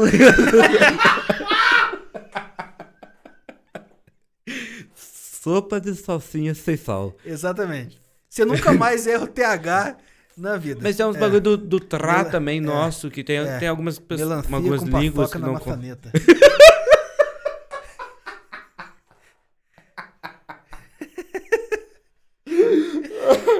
Mas essas paradas do tra mesmo, assim... Tipo, eu não sei... O irlandês... Não então, aí consegue que tá, esse tra... legal. E é engraçado que minha namorada não consegue fazer o trrr. Um americano, um americano, ele tem que ter uma habilidade linguística, assim, ele tem que já ter escutado, ele já tem que ter outra vivência, entendeu? De repente um tio que é espanhol, um negócio assim, Uhum. pra ele conseguir fazer Ronaldinho, entendeu? Igual o Galvão narra e tal. Uhum. É, os americanos não conseguem, em geral. Em geral não consegue, não consegue. O irlandês consegue. Tem música, né? tem música em irlandês, entendeu? Que é assim, you turn the road. É, é- é um negócio muito inglesão de roça mesmo, assim, tá Uhum. ligado? Mas, cara, se a gente, ah, tem vilarejos, na verdade, na Irlanda, que não falam inglês. A língua. Eu fui visitar lá um arquipélago na Irlanda, super famoso, milhares de turistas por ano, não sei o quê. Ara Islands, o nome. É... Só a veinha do McDonald's na ilha principal e o guia turístico que fazia o ferry boat lá do continente pro arquipélago falava inglês. Caraca. O resto é irlandês, irlandês fala, fala gaélico, entendeu? Mano, é muito louco isso, né? Então, mano? e, e aí no gaélico você tem rá, rá, rá. Você tem o r, esse, esse R, R, forte, Forte. entendeu? E tal. Você tem. Eu, tem. eu falei forte, eu já na minha cabeça falei, mano, Então- puxei sotaque, eu não É, sei mais então, agora. Então, então tem. Então, por exemplo, é, mas todo mundo fala inglês. Beleza. O britânico, que não tem a mesma influência viking do, do irlandês, embora seja na mesma. do lado ali, né? Mas não, não é a mesma coisa. Não, não foi a mesma. A, a mesma intensidade de influência. O britânico já tem um pouco mais de dificuldade. No... Pra falar o ra. É. Entendeu? Agora, tem, tem, tem, tem uma música. Até dessa banda que eu, que, eu, que eu falei, Celtic Thunder. Tem uma música que o cara vai cantar assim: Friday Night. E aí ele. É uma música tipo de bêbado, assim. Ele fala assim: On a Friday Night. Ele manda. E manda assim como se fosse nós aqui fazendo, sabe? Uhum. O cara consegue. Rasgadão mesmo. É, o cara consegue. Cara, eu, eu sou apaixonado por essas Ah, paradas e aí, por língua. exemplo, hoje, com a globalização, viagens, eu falo isso pra quem me procura, né? Pros meus alunos e tal. Qual que é a chance? A não ser que você vai pra uma cidade muito no interior Uhum. daquele país, qual que é a chance de você fazer uma viagem hoje, ou numa empresa e tal, com essa globalização, e conversar com um cara que seja britânico ou que seja americano? Probabilidade muito pequena, cara. Primeiro porque hoje em dia você tem, aqui, né, falando aqui da cidade onde nós estamos, a Ferreira é italiana, Uhum. a Danone é francesa, né? Uhum. A ThyssenKrupp é alemã. Só As maiores empresas que nós temos aqui na cidade não são de origem inglesa. Uhum. Ou americana, ou. Entendeu? Então, tipo, é que falam A inglês. empresa, a empresa comunica em inglês, porque você tem funcionários de tudo que é parte do mundo. Uhum. Só que você vai entrar numa reunião com o chefão da ThyssenKrupp, você vai escutar um alemão falando inglês. Você não vai escutar um, Hum, um- um inglês, entendeu? Uhum. Ou um americano. Então, na verdade, hoje, eu acho que é um trunfo, mas isso não tá escrito em nenhum lugar. Opinião minha. Eu acho que é um trunfo o cara que se puxa, seja através de um curso ou nessas vivências fora de sala de aula, o cara que se puxa a se acostumar com sotaques. Que é a parada do country. Que é o. Entendeu? O Alan seja, Jackson é seja, roceirão, né? seja, seja o country do Alan Jackson, seja o, o, o, o nova- nova-iorquino, seja o cara lá de Portland, do outro lado, Uhum. seja o britânico de Londres, o escocês, que não tem a ver com a Inglaterra, embora fique na mesma ilha. Tem nada a ver. O irlandês, mas principalmente outros povos. Uhum. Entendeu? Hoje, um, das maiores um dos maiores fabricantes de tecnologia do mundo é a Samsung. E a Samsung é coreana. Qualquer pessoa que queira trabalhar para a Samsung hoje Uhum. não vai escutar sotaque americano. A empresa se comunica em inglês. Mas toda reunião que você entrar, você vai escutar em inglês com sotaque de coreano. Então, você entendeu? Uhum. Então, esquece, velho. Sai da América. Sai do, do, do, Esquece do- que ele é o foco Inglaterra. ali. Esquece. Vai escutar o italiano falar inglês, vai escutar o alemão falar inglês, vai escutar um, um- um árabe, um africano, entendeu? Falar Uhum. inglês. Nós aqui, latino-americanos, é, é isso, é isso, é isso que você precisa. E esse é o inglês real agora, É né? inglês Tipo, real, exatamente. Já não existe mais o inglês, Exatamente. tipo, beleza, tem os caras lá que nascem e falam isso, mas é. é que Ué, falou, tipo, Eu- não é. Tanto, tanto, tanto que eu comentei. Eu tenho aluno da Danone, tenho aluno da- né, dessas empresas e tal. É, mas a empresa, a origem da empresa é de outro idioma, Uhum. né? É de outro idioma. Mas os caras estão fazendo curso de inglês. Porque ou vai para uma conferência, vai para reunião, tem que vender, tem que fechar cliente, vai para a unidade da Danone que fica lá nos Estados Unidos. Todo mundo vai falar inglês, entendeu? Uhum. Só que é brasileiro com sotaque de brasileiro, francês com sotaque de francês. Não adianta, não tem como mudar. Entendeu? É um bagulho muito louco. É, ué. Mas, mas essa habilidade de entender sotaques é uma coisa. Agora, aí, cara, não é querer tirar a responsabilidade dos professores, não. Mas isso vai muito mais da vivência do aluno do que do método. Entendeu? É. Porque quanto mais você ouvir, cara, você fica comigo duas horas por semana. Teu dia tem 24 horas. É muito pouco Não perto dá, do entendeu? todo. Cê- não dá pra comparar. Uhum. Não dá pra comparar. Um amigo meu, é o Axel, né? Sim. Ele mora em Birmingham, na Inglaterra. E ele vive falando assim, tipo, ó. De umas épocas eu fiquei, nossa, queria falar inglês, nossa, da hora, né?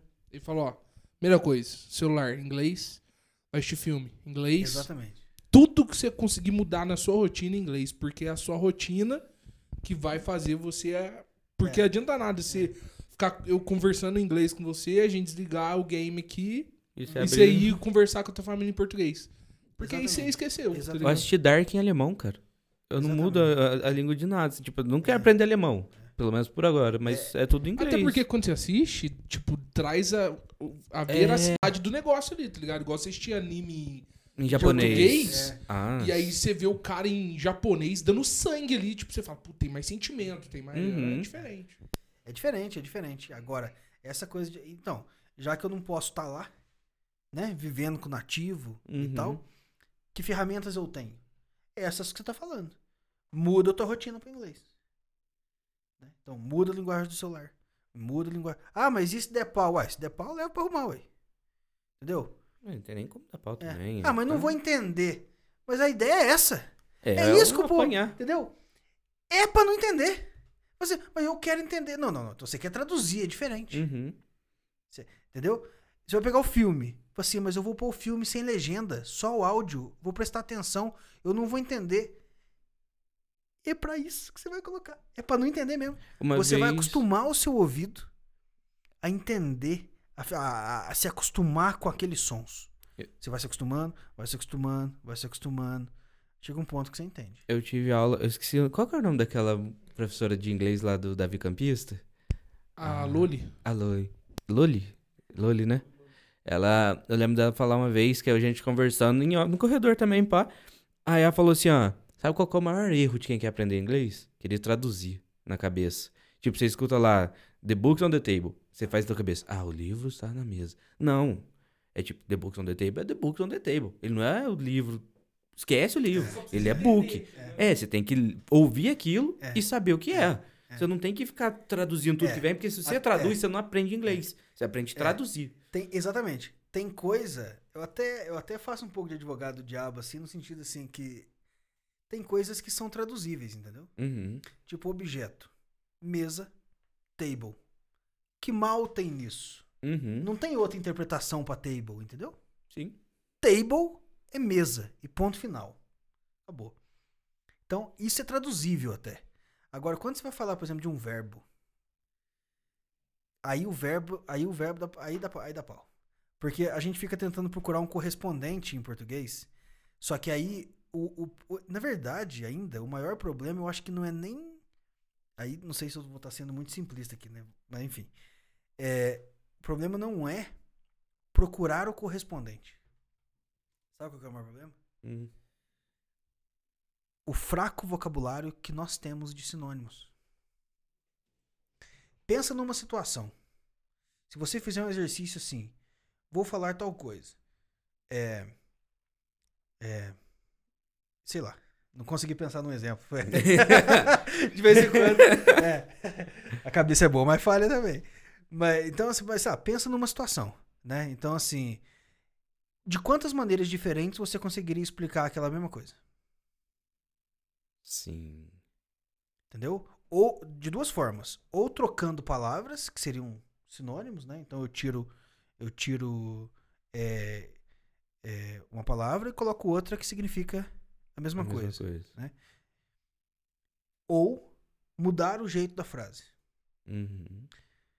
Esse domínio da língua, a gente não tem. Porque, em geral, e aí é uma crítica, desculpa, mas é uma crítica ah, brasileirada mesmo. A gente não lê.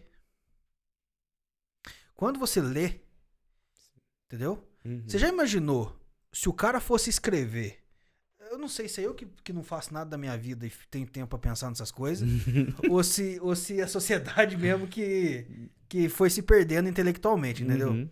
Você pega um livro lá, um livro pequeno aí hoje, um romancezinho, Uhum. juventude aí, 120, 150 páginas. Um livrinho pequeno. Sim. Não estamos falando da série Harry Potter. Não estamos falando da trilogia Senhor dos Anéis. Não, nada disso. Nem de Que aí Sapiens são, a gente são, tá falando. são, são bíblias, entendeu? Aquele negócio absurdo de grande. Não, não, não. Pegando livrinho, Augusto Cury, autoajuda. Que bosta. É, pega, pega qualquer um aqui, ó. Aqui, ó, sei lá. Ali, a Revolução dos Bichos ali, ó, tem 120. Aqui, ó. Um livrinho aqui. Memórias do século XX. Tempos modernos, não sei o quê. A gente tá falando aqui de um livro que tem 160 páginas, contando o índice remissivo aqui, né? Uhum. De livro mesmo é menos, né? É, menos. é Bem É. menos. Então, beleza. Vamos arredondar aqui 150 páginas. Uhum. Você já imaginou que chatice seria ler 150 páginas escritas todas com a mesma estrutura de frase e vocabulário? Tipo, você conversar com aquela pessoa que fica assim, tipo, é, tipo, é, tipo, só- é, é, ou seja, toda frase que ele precisa falar, ele usa as mesmas 10 palavras. Sim. Você conseguiria ler um livro assim? Qualquer É. coisa que você tivesse que ler. Uma notícia, um. É, fica reto, né? Você Fica não- reto, só que reto cansa. Uhum. Então, quando você pega pra ler um livro, é, é- não sei, gente, mas eu não sei se é eu que tenho muito tempo pra ficar pensando nessas coisas, mas raciocina comigo. Você vai pra uma página, vai outra. O, o cara que escreve, ele tem a habilidade de colocar no papel, em texto, as ideias dele. Só que ele não pode escrever reto. Ele tem que. Ele tem que, ele tem que mudar. Entendeu? Porque ele tem que levar a história, ele tem que levar o personagem, ele, você entendeu? E aí, pra você levar o personagem, o tigre foi morto, matou-se o tigre, o tigre morreu ou mataram o tigre? Cara, pra cada página eu vou usar uma. Uhum. Entendeu? Então, esse tipo de coisa é, é extremamente difícil. E aí o que acontece? O cara ele aprende a falar assim. É. É. Big é grande. Tá bom.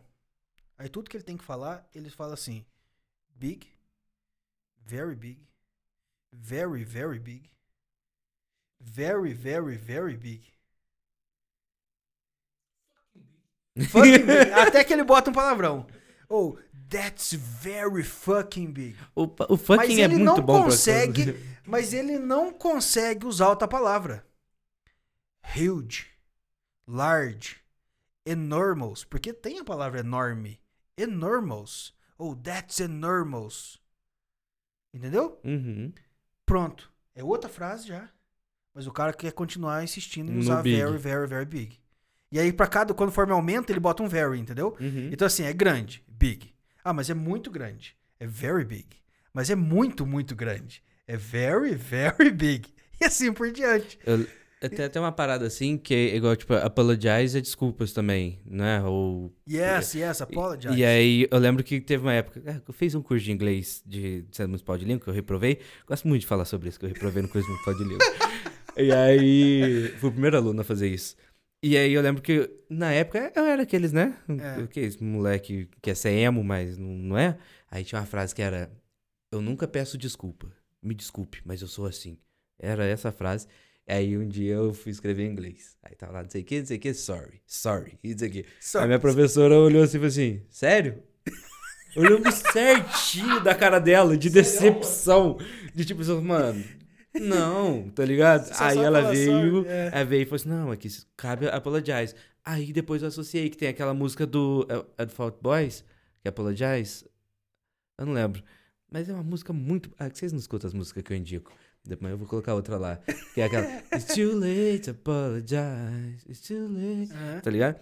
E aí depois eu associei essa música. Tá ligado? Eu falei, caralho, mano, tipo, é muito tarde pra pedir desculpa. É, então. E aí você vai tendo é, esse. é. Então, assim, aí, aí- aí, cara, é, é da hora essas coisas, assim, sabe? Esse, esse raciocínio, assim. Meus alunos geralmente me chamam meio de doido, sabe? É, que eu parece muita, muita viagem. Mas não é, cara. A língua tá aí, entendeu? Uhum, Você acha que uma pessoa que fica lendo Augusto Cury dá conta de ler Machado de Assis? jamais. o cara O vai cara é do céu ao o cara é inferno, tá ligado? eclético, o cara é eclético. É, tem aí. Pede a Bíblia, te dou uma. Tem... Tem aí. O que mais você quer? Ô, falar nisso, você tem a Revolução dos Bichos. Comprei esse livro aí porque eu não achava ninguém pra me emprestar. Olha que tanto que eu sou Mas burro. é, é. Então, assim, são, são línguas e línguas, entendeu? Então, Uhum. um- um- você lê uma coisa mais simples, eu tô falando aqui, né? Independente de gostar ou não gostar, mas se você pegar uma coisa mais simples de ler, tem seu valor. Uhum. Mas você também se desafiar e tentar ler alguma coisa interessante, assim, um pouco mais bem elaborada, também tem seu valor. Porque você vai ler uma página e não entendeu metade da página. Uhum. Eu tenho certeza. e- Isso, ah, eu, deixa eu. eu- Posso ficar bravo de novo? Pode, fica à vontade. Obrigado. Vai xingar alguém? Vou. Se não for xingar ninguém, me avisa que eu xingo o coach. Tá bom. eu tô aqui É. pra isso. Sabe o que, que eu acho engraçado? Algumas pessoas que falam assim, até propagandas assim, falam assim: venha, fique fluente em três meses, fluente em seis meses, fluente em um quarto, um quinto do tempo. Usa a expressão que você quiser e tal. É, já é, já, né, já, já é, já é, já é enganosa, Uhum. né? Já é enganosa. E aí, cara, acontece um negócio que é o seguinte. A pessoa fala assim: É, não, mas eu não queria aula de gramática, não. Eu quero aprender a falar. Então, cara. Você fala: Casa sua, sábado eu fui? Ou eu fui na sua casa sábado? Cara, como você decorou essa frase solta desse jeito? Casa sua. Na- e falou naturalzão aqui, parceiro. Como se falasse assim no dia a dia. Entendeu? Existe. Você concorda que existe uma ordem pra eu fazer a frase? Uhum. Essa ordem é a gramática. Sinto muito em te desapontar. Caro ouvinte ou telespectador que acha que vai ficar fluente em três meses só falando. Seu otário. Exatamente. Bobão. É, É o famoso É. bobão. é. Ou como diria Caio Ribeiro, Um bananão. Um bananão. Já que o horário permite. é. Galvão, posso falar um palavrão? É um bananão. O melhor, Genial, a decepção né, da É. galera. Isso aí, e mais. Quando eu falo que a gente não raciocina, a gente vai desde babar ovo até, até é, é, absurdos, assim. Uhum. Entendeu? Em alguns casos, baba ovo e absurdo são a mesma coisa. No Brasil, ou melhor, dentro do, do próprio país, uma pessoa que só fala, certo? Uhum. E não escreve, ele é chamada de fluente ou de analfabeta? Analfabeto. Mano, eu nunca tinha pensado nisso. Caralho. Alguém- Calou alguém- várias bocas com esse argumento. viu? Deixou o climão tensão aqui, ó. Clima tenso entre os brothers. Caralho, mano, eu nunca tinha Certo? pensado nisso, velho. Então por que que você acha, ó, mente pensante, vivente, sem nada pra fazer da vida? Você que que, que- acredita na Terra plana. É. Por que que você acha que só falar vai te fazer fluente? Eu ainda vou, eu ainda vou ser mais bonzinho, eu ainda vou ponderar a minha resposta. Por quê?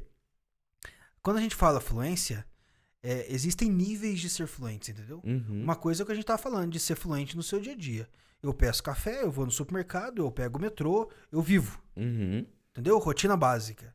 Eu me comunico no nível básico. Agora, é, explica pra mim como é que isso aqui funciona. É outro inglês. Você pegar todo mundo que fala inglês no Brasil, fala assim, como é que pede um café? Todo mundo responde, Uhum. certo? Tá. Explica pra mim o que nós estamos fazendo aqui. Em inglês. Se cair pra uns 5% é muito. Entendeu? Caralho, mano. Então, pessoas conversando, equipamentos, não sei o que e tal. Você vai dar detalhes, entendeu? Uhum. Do negócio. Já cai para uns 5%. E linguagem técnica? O cara que precisa para empresa, o cara que vai escrever um e-mail e tal. Cai pra 0,003%. E assim, é, eu não, não tô aqui dizendo que tá. Mas, é, eu acho que tá errado, mas, por exemplo, no Brasil a gente tem várias pessoas que às vezes até dominam uma certa prática, Uhum. mas na hora de às vezes fazer uma redação, colocar uma ideia no papel, porque a gente tem que tentar, a gente pode criticar assim para que que aquilo é aplicado. Mas se a gente for fazer uma análise um pouco mais crua, um pouco mais assim de fora, né? É, de por que que aquilo é pedido? Por que que tem concurso que só pede uma redação? Cara, porque provavelmente ali no seu serviço você vai ser Vai. exigido a fazer o quê? Colocar suas ideias em formato escrito. Uhum. Então, quando eu te dou um tema para você fazer uma redação, que é o que acontece no Enem hoje, né? Eu não quero saber o quanto você sabe daquilo. Eu tô um pouco me lixando. Você pode inventar o que você quiser. Como de fato pode no Enem. Você pode inventar tudo que tá ali. Uhum. Entendeu?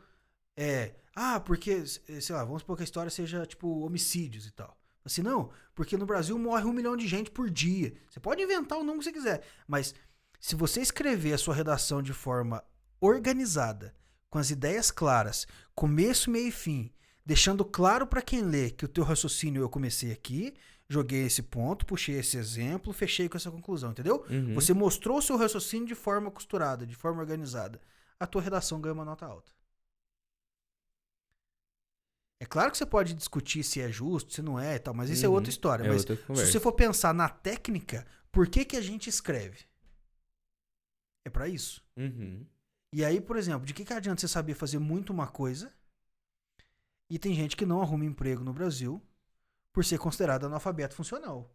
O cara, ele até escreve, ele até lê, mas ele não consegue compreender o que ele tá lendo. Uhum. Mas esse cara acha que na outro idioma ele vai ser fluente. No idioma aí vai se dar bem fazendo só Entendeu? o básico. Mas é óbvio, você vai limpar chão dos outros, você só fala mesmo, ué. Uhum. Mas a pessoa que, que vai pra fora com o mínimo de pretensão a mais, entendeu? Aí a dinâmica é outra. Aí a dinâmica é outra. Então você vai. É claro que, igual de novo, uma pessoa no Brasil que é considerada analfabeto, ela é fluente oralmente falando, você entendeu? Uhum. Mas ela não é fluente na linguagem escrita, ela não é fluente na linguagem. É, é, é, falar pitoresca. Na linguagem é, com pictograma, com, com imagens, né? Uhum. ler um gráfico, fazer um negócio e tal. Então, assim, a língua, no fim das contas, o que eu tô tentando dizer é: a língua é muito mais complexa do que o povo, o povo acha que é. Então, só falar é bom, é legal, ajuda muito? Sim, é claro que ajuda. Mas, cara, sem saber escrever, você não preenche documento no aeroporto, na imigração pra entrar. Falar te ajuda a sobreviver, né? Agora o resto te ajuda a viver. Entendeu? Que, É. que isso? Que Quem que é Cortella? Quem é Cortella? Quem é Cortella? Eu, eu quero, eu quero, vou ser bem sério. Quero que mande Cortella embora do contrato C. O C. Meu menino. Cê- eu, eu- eu- teve uma aula que eu fui dar. Eu, eu- nossa, eu fiquei muito bravo. Eu montei em do aluno. É, aluno de nível intermediário. E meio arrogantezinho, sabe? Não, porque eu falo. Teve um dia que ele falou pra mim, falou assim, professor, sala tá fácil. Não falou com essas palavras, mas ele deu, né? Deixou clara a mensagem Ele dele. falou easy peasy lemon squeeze. Aí, beleza. Aí chegou na próxima. Jogadores de CS. Chegou na próxima, eu fui, fui fazer uma prática com ele. Ele ia viajar. Aí eu falei assim, cara, hoje vamos passar na imigração do aeroporto. E aí o cara me erra o alfabeto pra soletrar o sobrenome. Nossa, mas era, era, era deixa Era que eu o que queria, né? precisava. Era o que eu precisava. Eu falei, bonito. Intermediário na bunda, de certo. Não sei- mandei, mandei. Eu falei. Eu falei, Eu falei. Essa boca aqui soltou essas palavras. falei, falei. falei, falei. Eu falei, de que, que adianta você ser intermediário e falar isso, falar aquilo, você não sabe soletrar teu nome? Assim, salvo as devidas proporções, analfabeto funcional. Real. Você que eu não sei seu nome, vou colocar seu nome de Felipe, seu burro. Para, para. É, Então, assim, é, às vezes eu me exalto, né? Eu fico. entendeu? De vez em não, quando. imagina, é. Mas é, vocês estão entendendo meu, meu Tem ponto aqui? fundamento. Mas tem fundamento. Eu tô Tem louco! Eu, eu tô louco. Eu sou louco! Se não tiver fundamento isso, eu tô maluco. Mas é real, mano. É real Né? pra caralho. Então, essas- então acho que a gente tem que ponderar um pouco. É claro Uhum. que tem necessidade. Tem gente que vai precisar do inglês só falado. O cara nunca vai ter que escrever. Uhum. Mas que mal vai ter se você também souber? Né? Você agrega valor. né? Ah, ou, ou- acontece às vezes o contrário. Por exemplo, o pessoal da área de TI. Né? Até eu tô atendendo um cara agora que é dos sistemas de redes lá da, da Danone. Precisa de vocabulário, de novo, técnico e tal. Só que ele pegou e falou assim, professor, no dia da aula experimental, da entrevista lá, ele falou assim, eu não sei se você trabalha assim e tal. Seria possível fazer tipo uma mescla? Aí eu falei assim, me explica o que, que você tá querendo. Que mescla é essa? Ele falou assim, não, é o seguinte, ó. É, eu, preciso, eu preciso saber falar também. Porque aqui a gente é só computador e tal, então ler, ler manual, escrever, eu sei. Entendeu? Eu me- já me viro melhor Uhum. nisso. Eu preciso aprender a falar também. Isso, e como eu aprendi sempre, né, por conta dos computadores e tal, a linguagem mais escrita, nem pedir café, às vezes eu, eu, eu tenho dificuldade. Então também acontece o contrário, entendeu? Uhum. Eu falei, beleza. Então a gente pega agora, às vezes, umas aulas com conteúdo mais de boa, assim, rotina. Entendeu? Uhum. Ah, então hoje a gente vai no supermercado, não sei o que e tal. Pra dar oralidade pra ele. Pra Sim. exercitar a parte linguística em situações comuns. Que pra ele, no caso, também é um pouco diferente, é um pouco inusitado, é novo. Também. Então também acontece o contrário. Uhum. É menos, mas também acontece. Cara, é um bagulho todo. Cara, eu quero muito que você volte. De verdade. A gente manter um padrão de hora, que é o que o pessoal escuta. Que a gente tá aqui pela monetização, mano. Porque o dinheiro corrompe o homem. Mas eu quero realmente que você volte, cara. Eu, eu gosto Que demais prazer. dessas paradas. Tu gosto obrigado, demais. Você sabe obrigado. tanto que eu gosto de trocar ideia com você. Obrigado. De verdade Você mesmo. sabe quanto tempo foi? Não, Chuta. duas horas e meia. Chutei certo? Que cagão, né, mano? Caralho, mano. Chutei. Nossa, mano. A gente Que vai- conversou Ó, obrigado. Ô, eu que agradeço, cara. Obrigado Aprendi mesmo, de muito. verdade. Eu vou parar de me menosprezar. Eu não sou tão burro assim. É só um Não, meio que imbecil. Brincadeira. Mas, cara. é, nóis. é só um meio imbecil. Mas, cara, muito obrigado mesmo. Espero que volte. Se quiser falar novamente suas redes sociais pra galera que quiser seguir, quiser entrar em contato, fazer umas Agradeço. aulas. Então, Instagram, Professor Mutiarone, a página no Facebook também, Professor Mutiarone, certo? Lá vocês vão achar os contatos, WhatsApp, e-mail. Então, quem aí precisa de inglês mais nessa pegada técnica, Uhum. né? Quiser entrar em contato, indicar para alguém, ainda tem agenda, sempre tem, porque o curso é, é de uma forma bem dinâmica, então sempre cabe mais um. Tem alguns horários que são mais complicados, mas sempre cabe mais um. Então, por favor, pode, pode indicar também, vai ser muito bem-vindo. A aula experimental é sem compromisso, se alguém tiver curiosidade de saber como é que funciona, pode me chamar lá nas redes. Eu respondo com pronti- de, de prontidão e a agenda fica tranquilo. E a gente E também tem umas dicas lá no Instagram, mano. Eu acompanho as paradas no Tem, Instagram, tem, tem, as tem. dicas, tem, a- tem as perguntinhas lá e tal. Eu sempre Tem- tô é, ali acompanhando tem, tem, pra. tem bastante coisa nova vindo, viu? Tem, tem, tem curso online pra sair. Além do curso comigo, né? Do Uhum. curso, do curso individual, assim. Tem curso online que a gente, a gente, eu digo, eu e a minha equipe, né? A gente tá, tá produzindo. É, a gente vai inaugurar agora, acho que se não me engano, em no- final de novembro, que tá previsto, uma série no, no Instagram, assim, de dicas de inglês técnico. Uhum. Mas dicas assim que serve meio que pra qualquer área. Sabe? O inglês business meio geralzão, assim. Sim. Então, lá no, no, no IGTV e tal, o pessoal vai poder acompanhar essas, essas dicas. Então, tem coisa nova vindo também, além das aulas, das dicas que já estão lá. Cara, mais uma vez, muito Eu obrigado. que agradeço, uma honra estar aqui, obrigado. Ô, tamo junto. Renan, eu falo pra qual aqui, Renan? Eu sei. que- Eu vou falar pra geral. Então, pra você que é. eu comunico muito bem, não sei- como é que vocês deixam. Mas pra você que acompanhou até aqui, muito obrigado. Não se esqueça de se inscrever a- por aqui. Ativa o sininho, curte, compartilha com todo mundo. Acompanha os outros episódios aí também. Segue o Cado lá nas redes sociais, vai estar aqui na bio. Fechou? Mais uma vez, muito obrigado. Um grande beijo na sua bochecha. Porque agora eu troquei onde é o beijo, né? Cada vez eu vou dar um beijo num lugar. Nossa! que, que é isso? Ah, Então, muito obrigado. Tenha um bom dia, uma boa tarde, uma boa noite e tchau.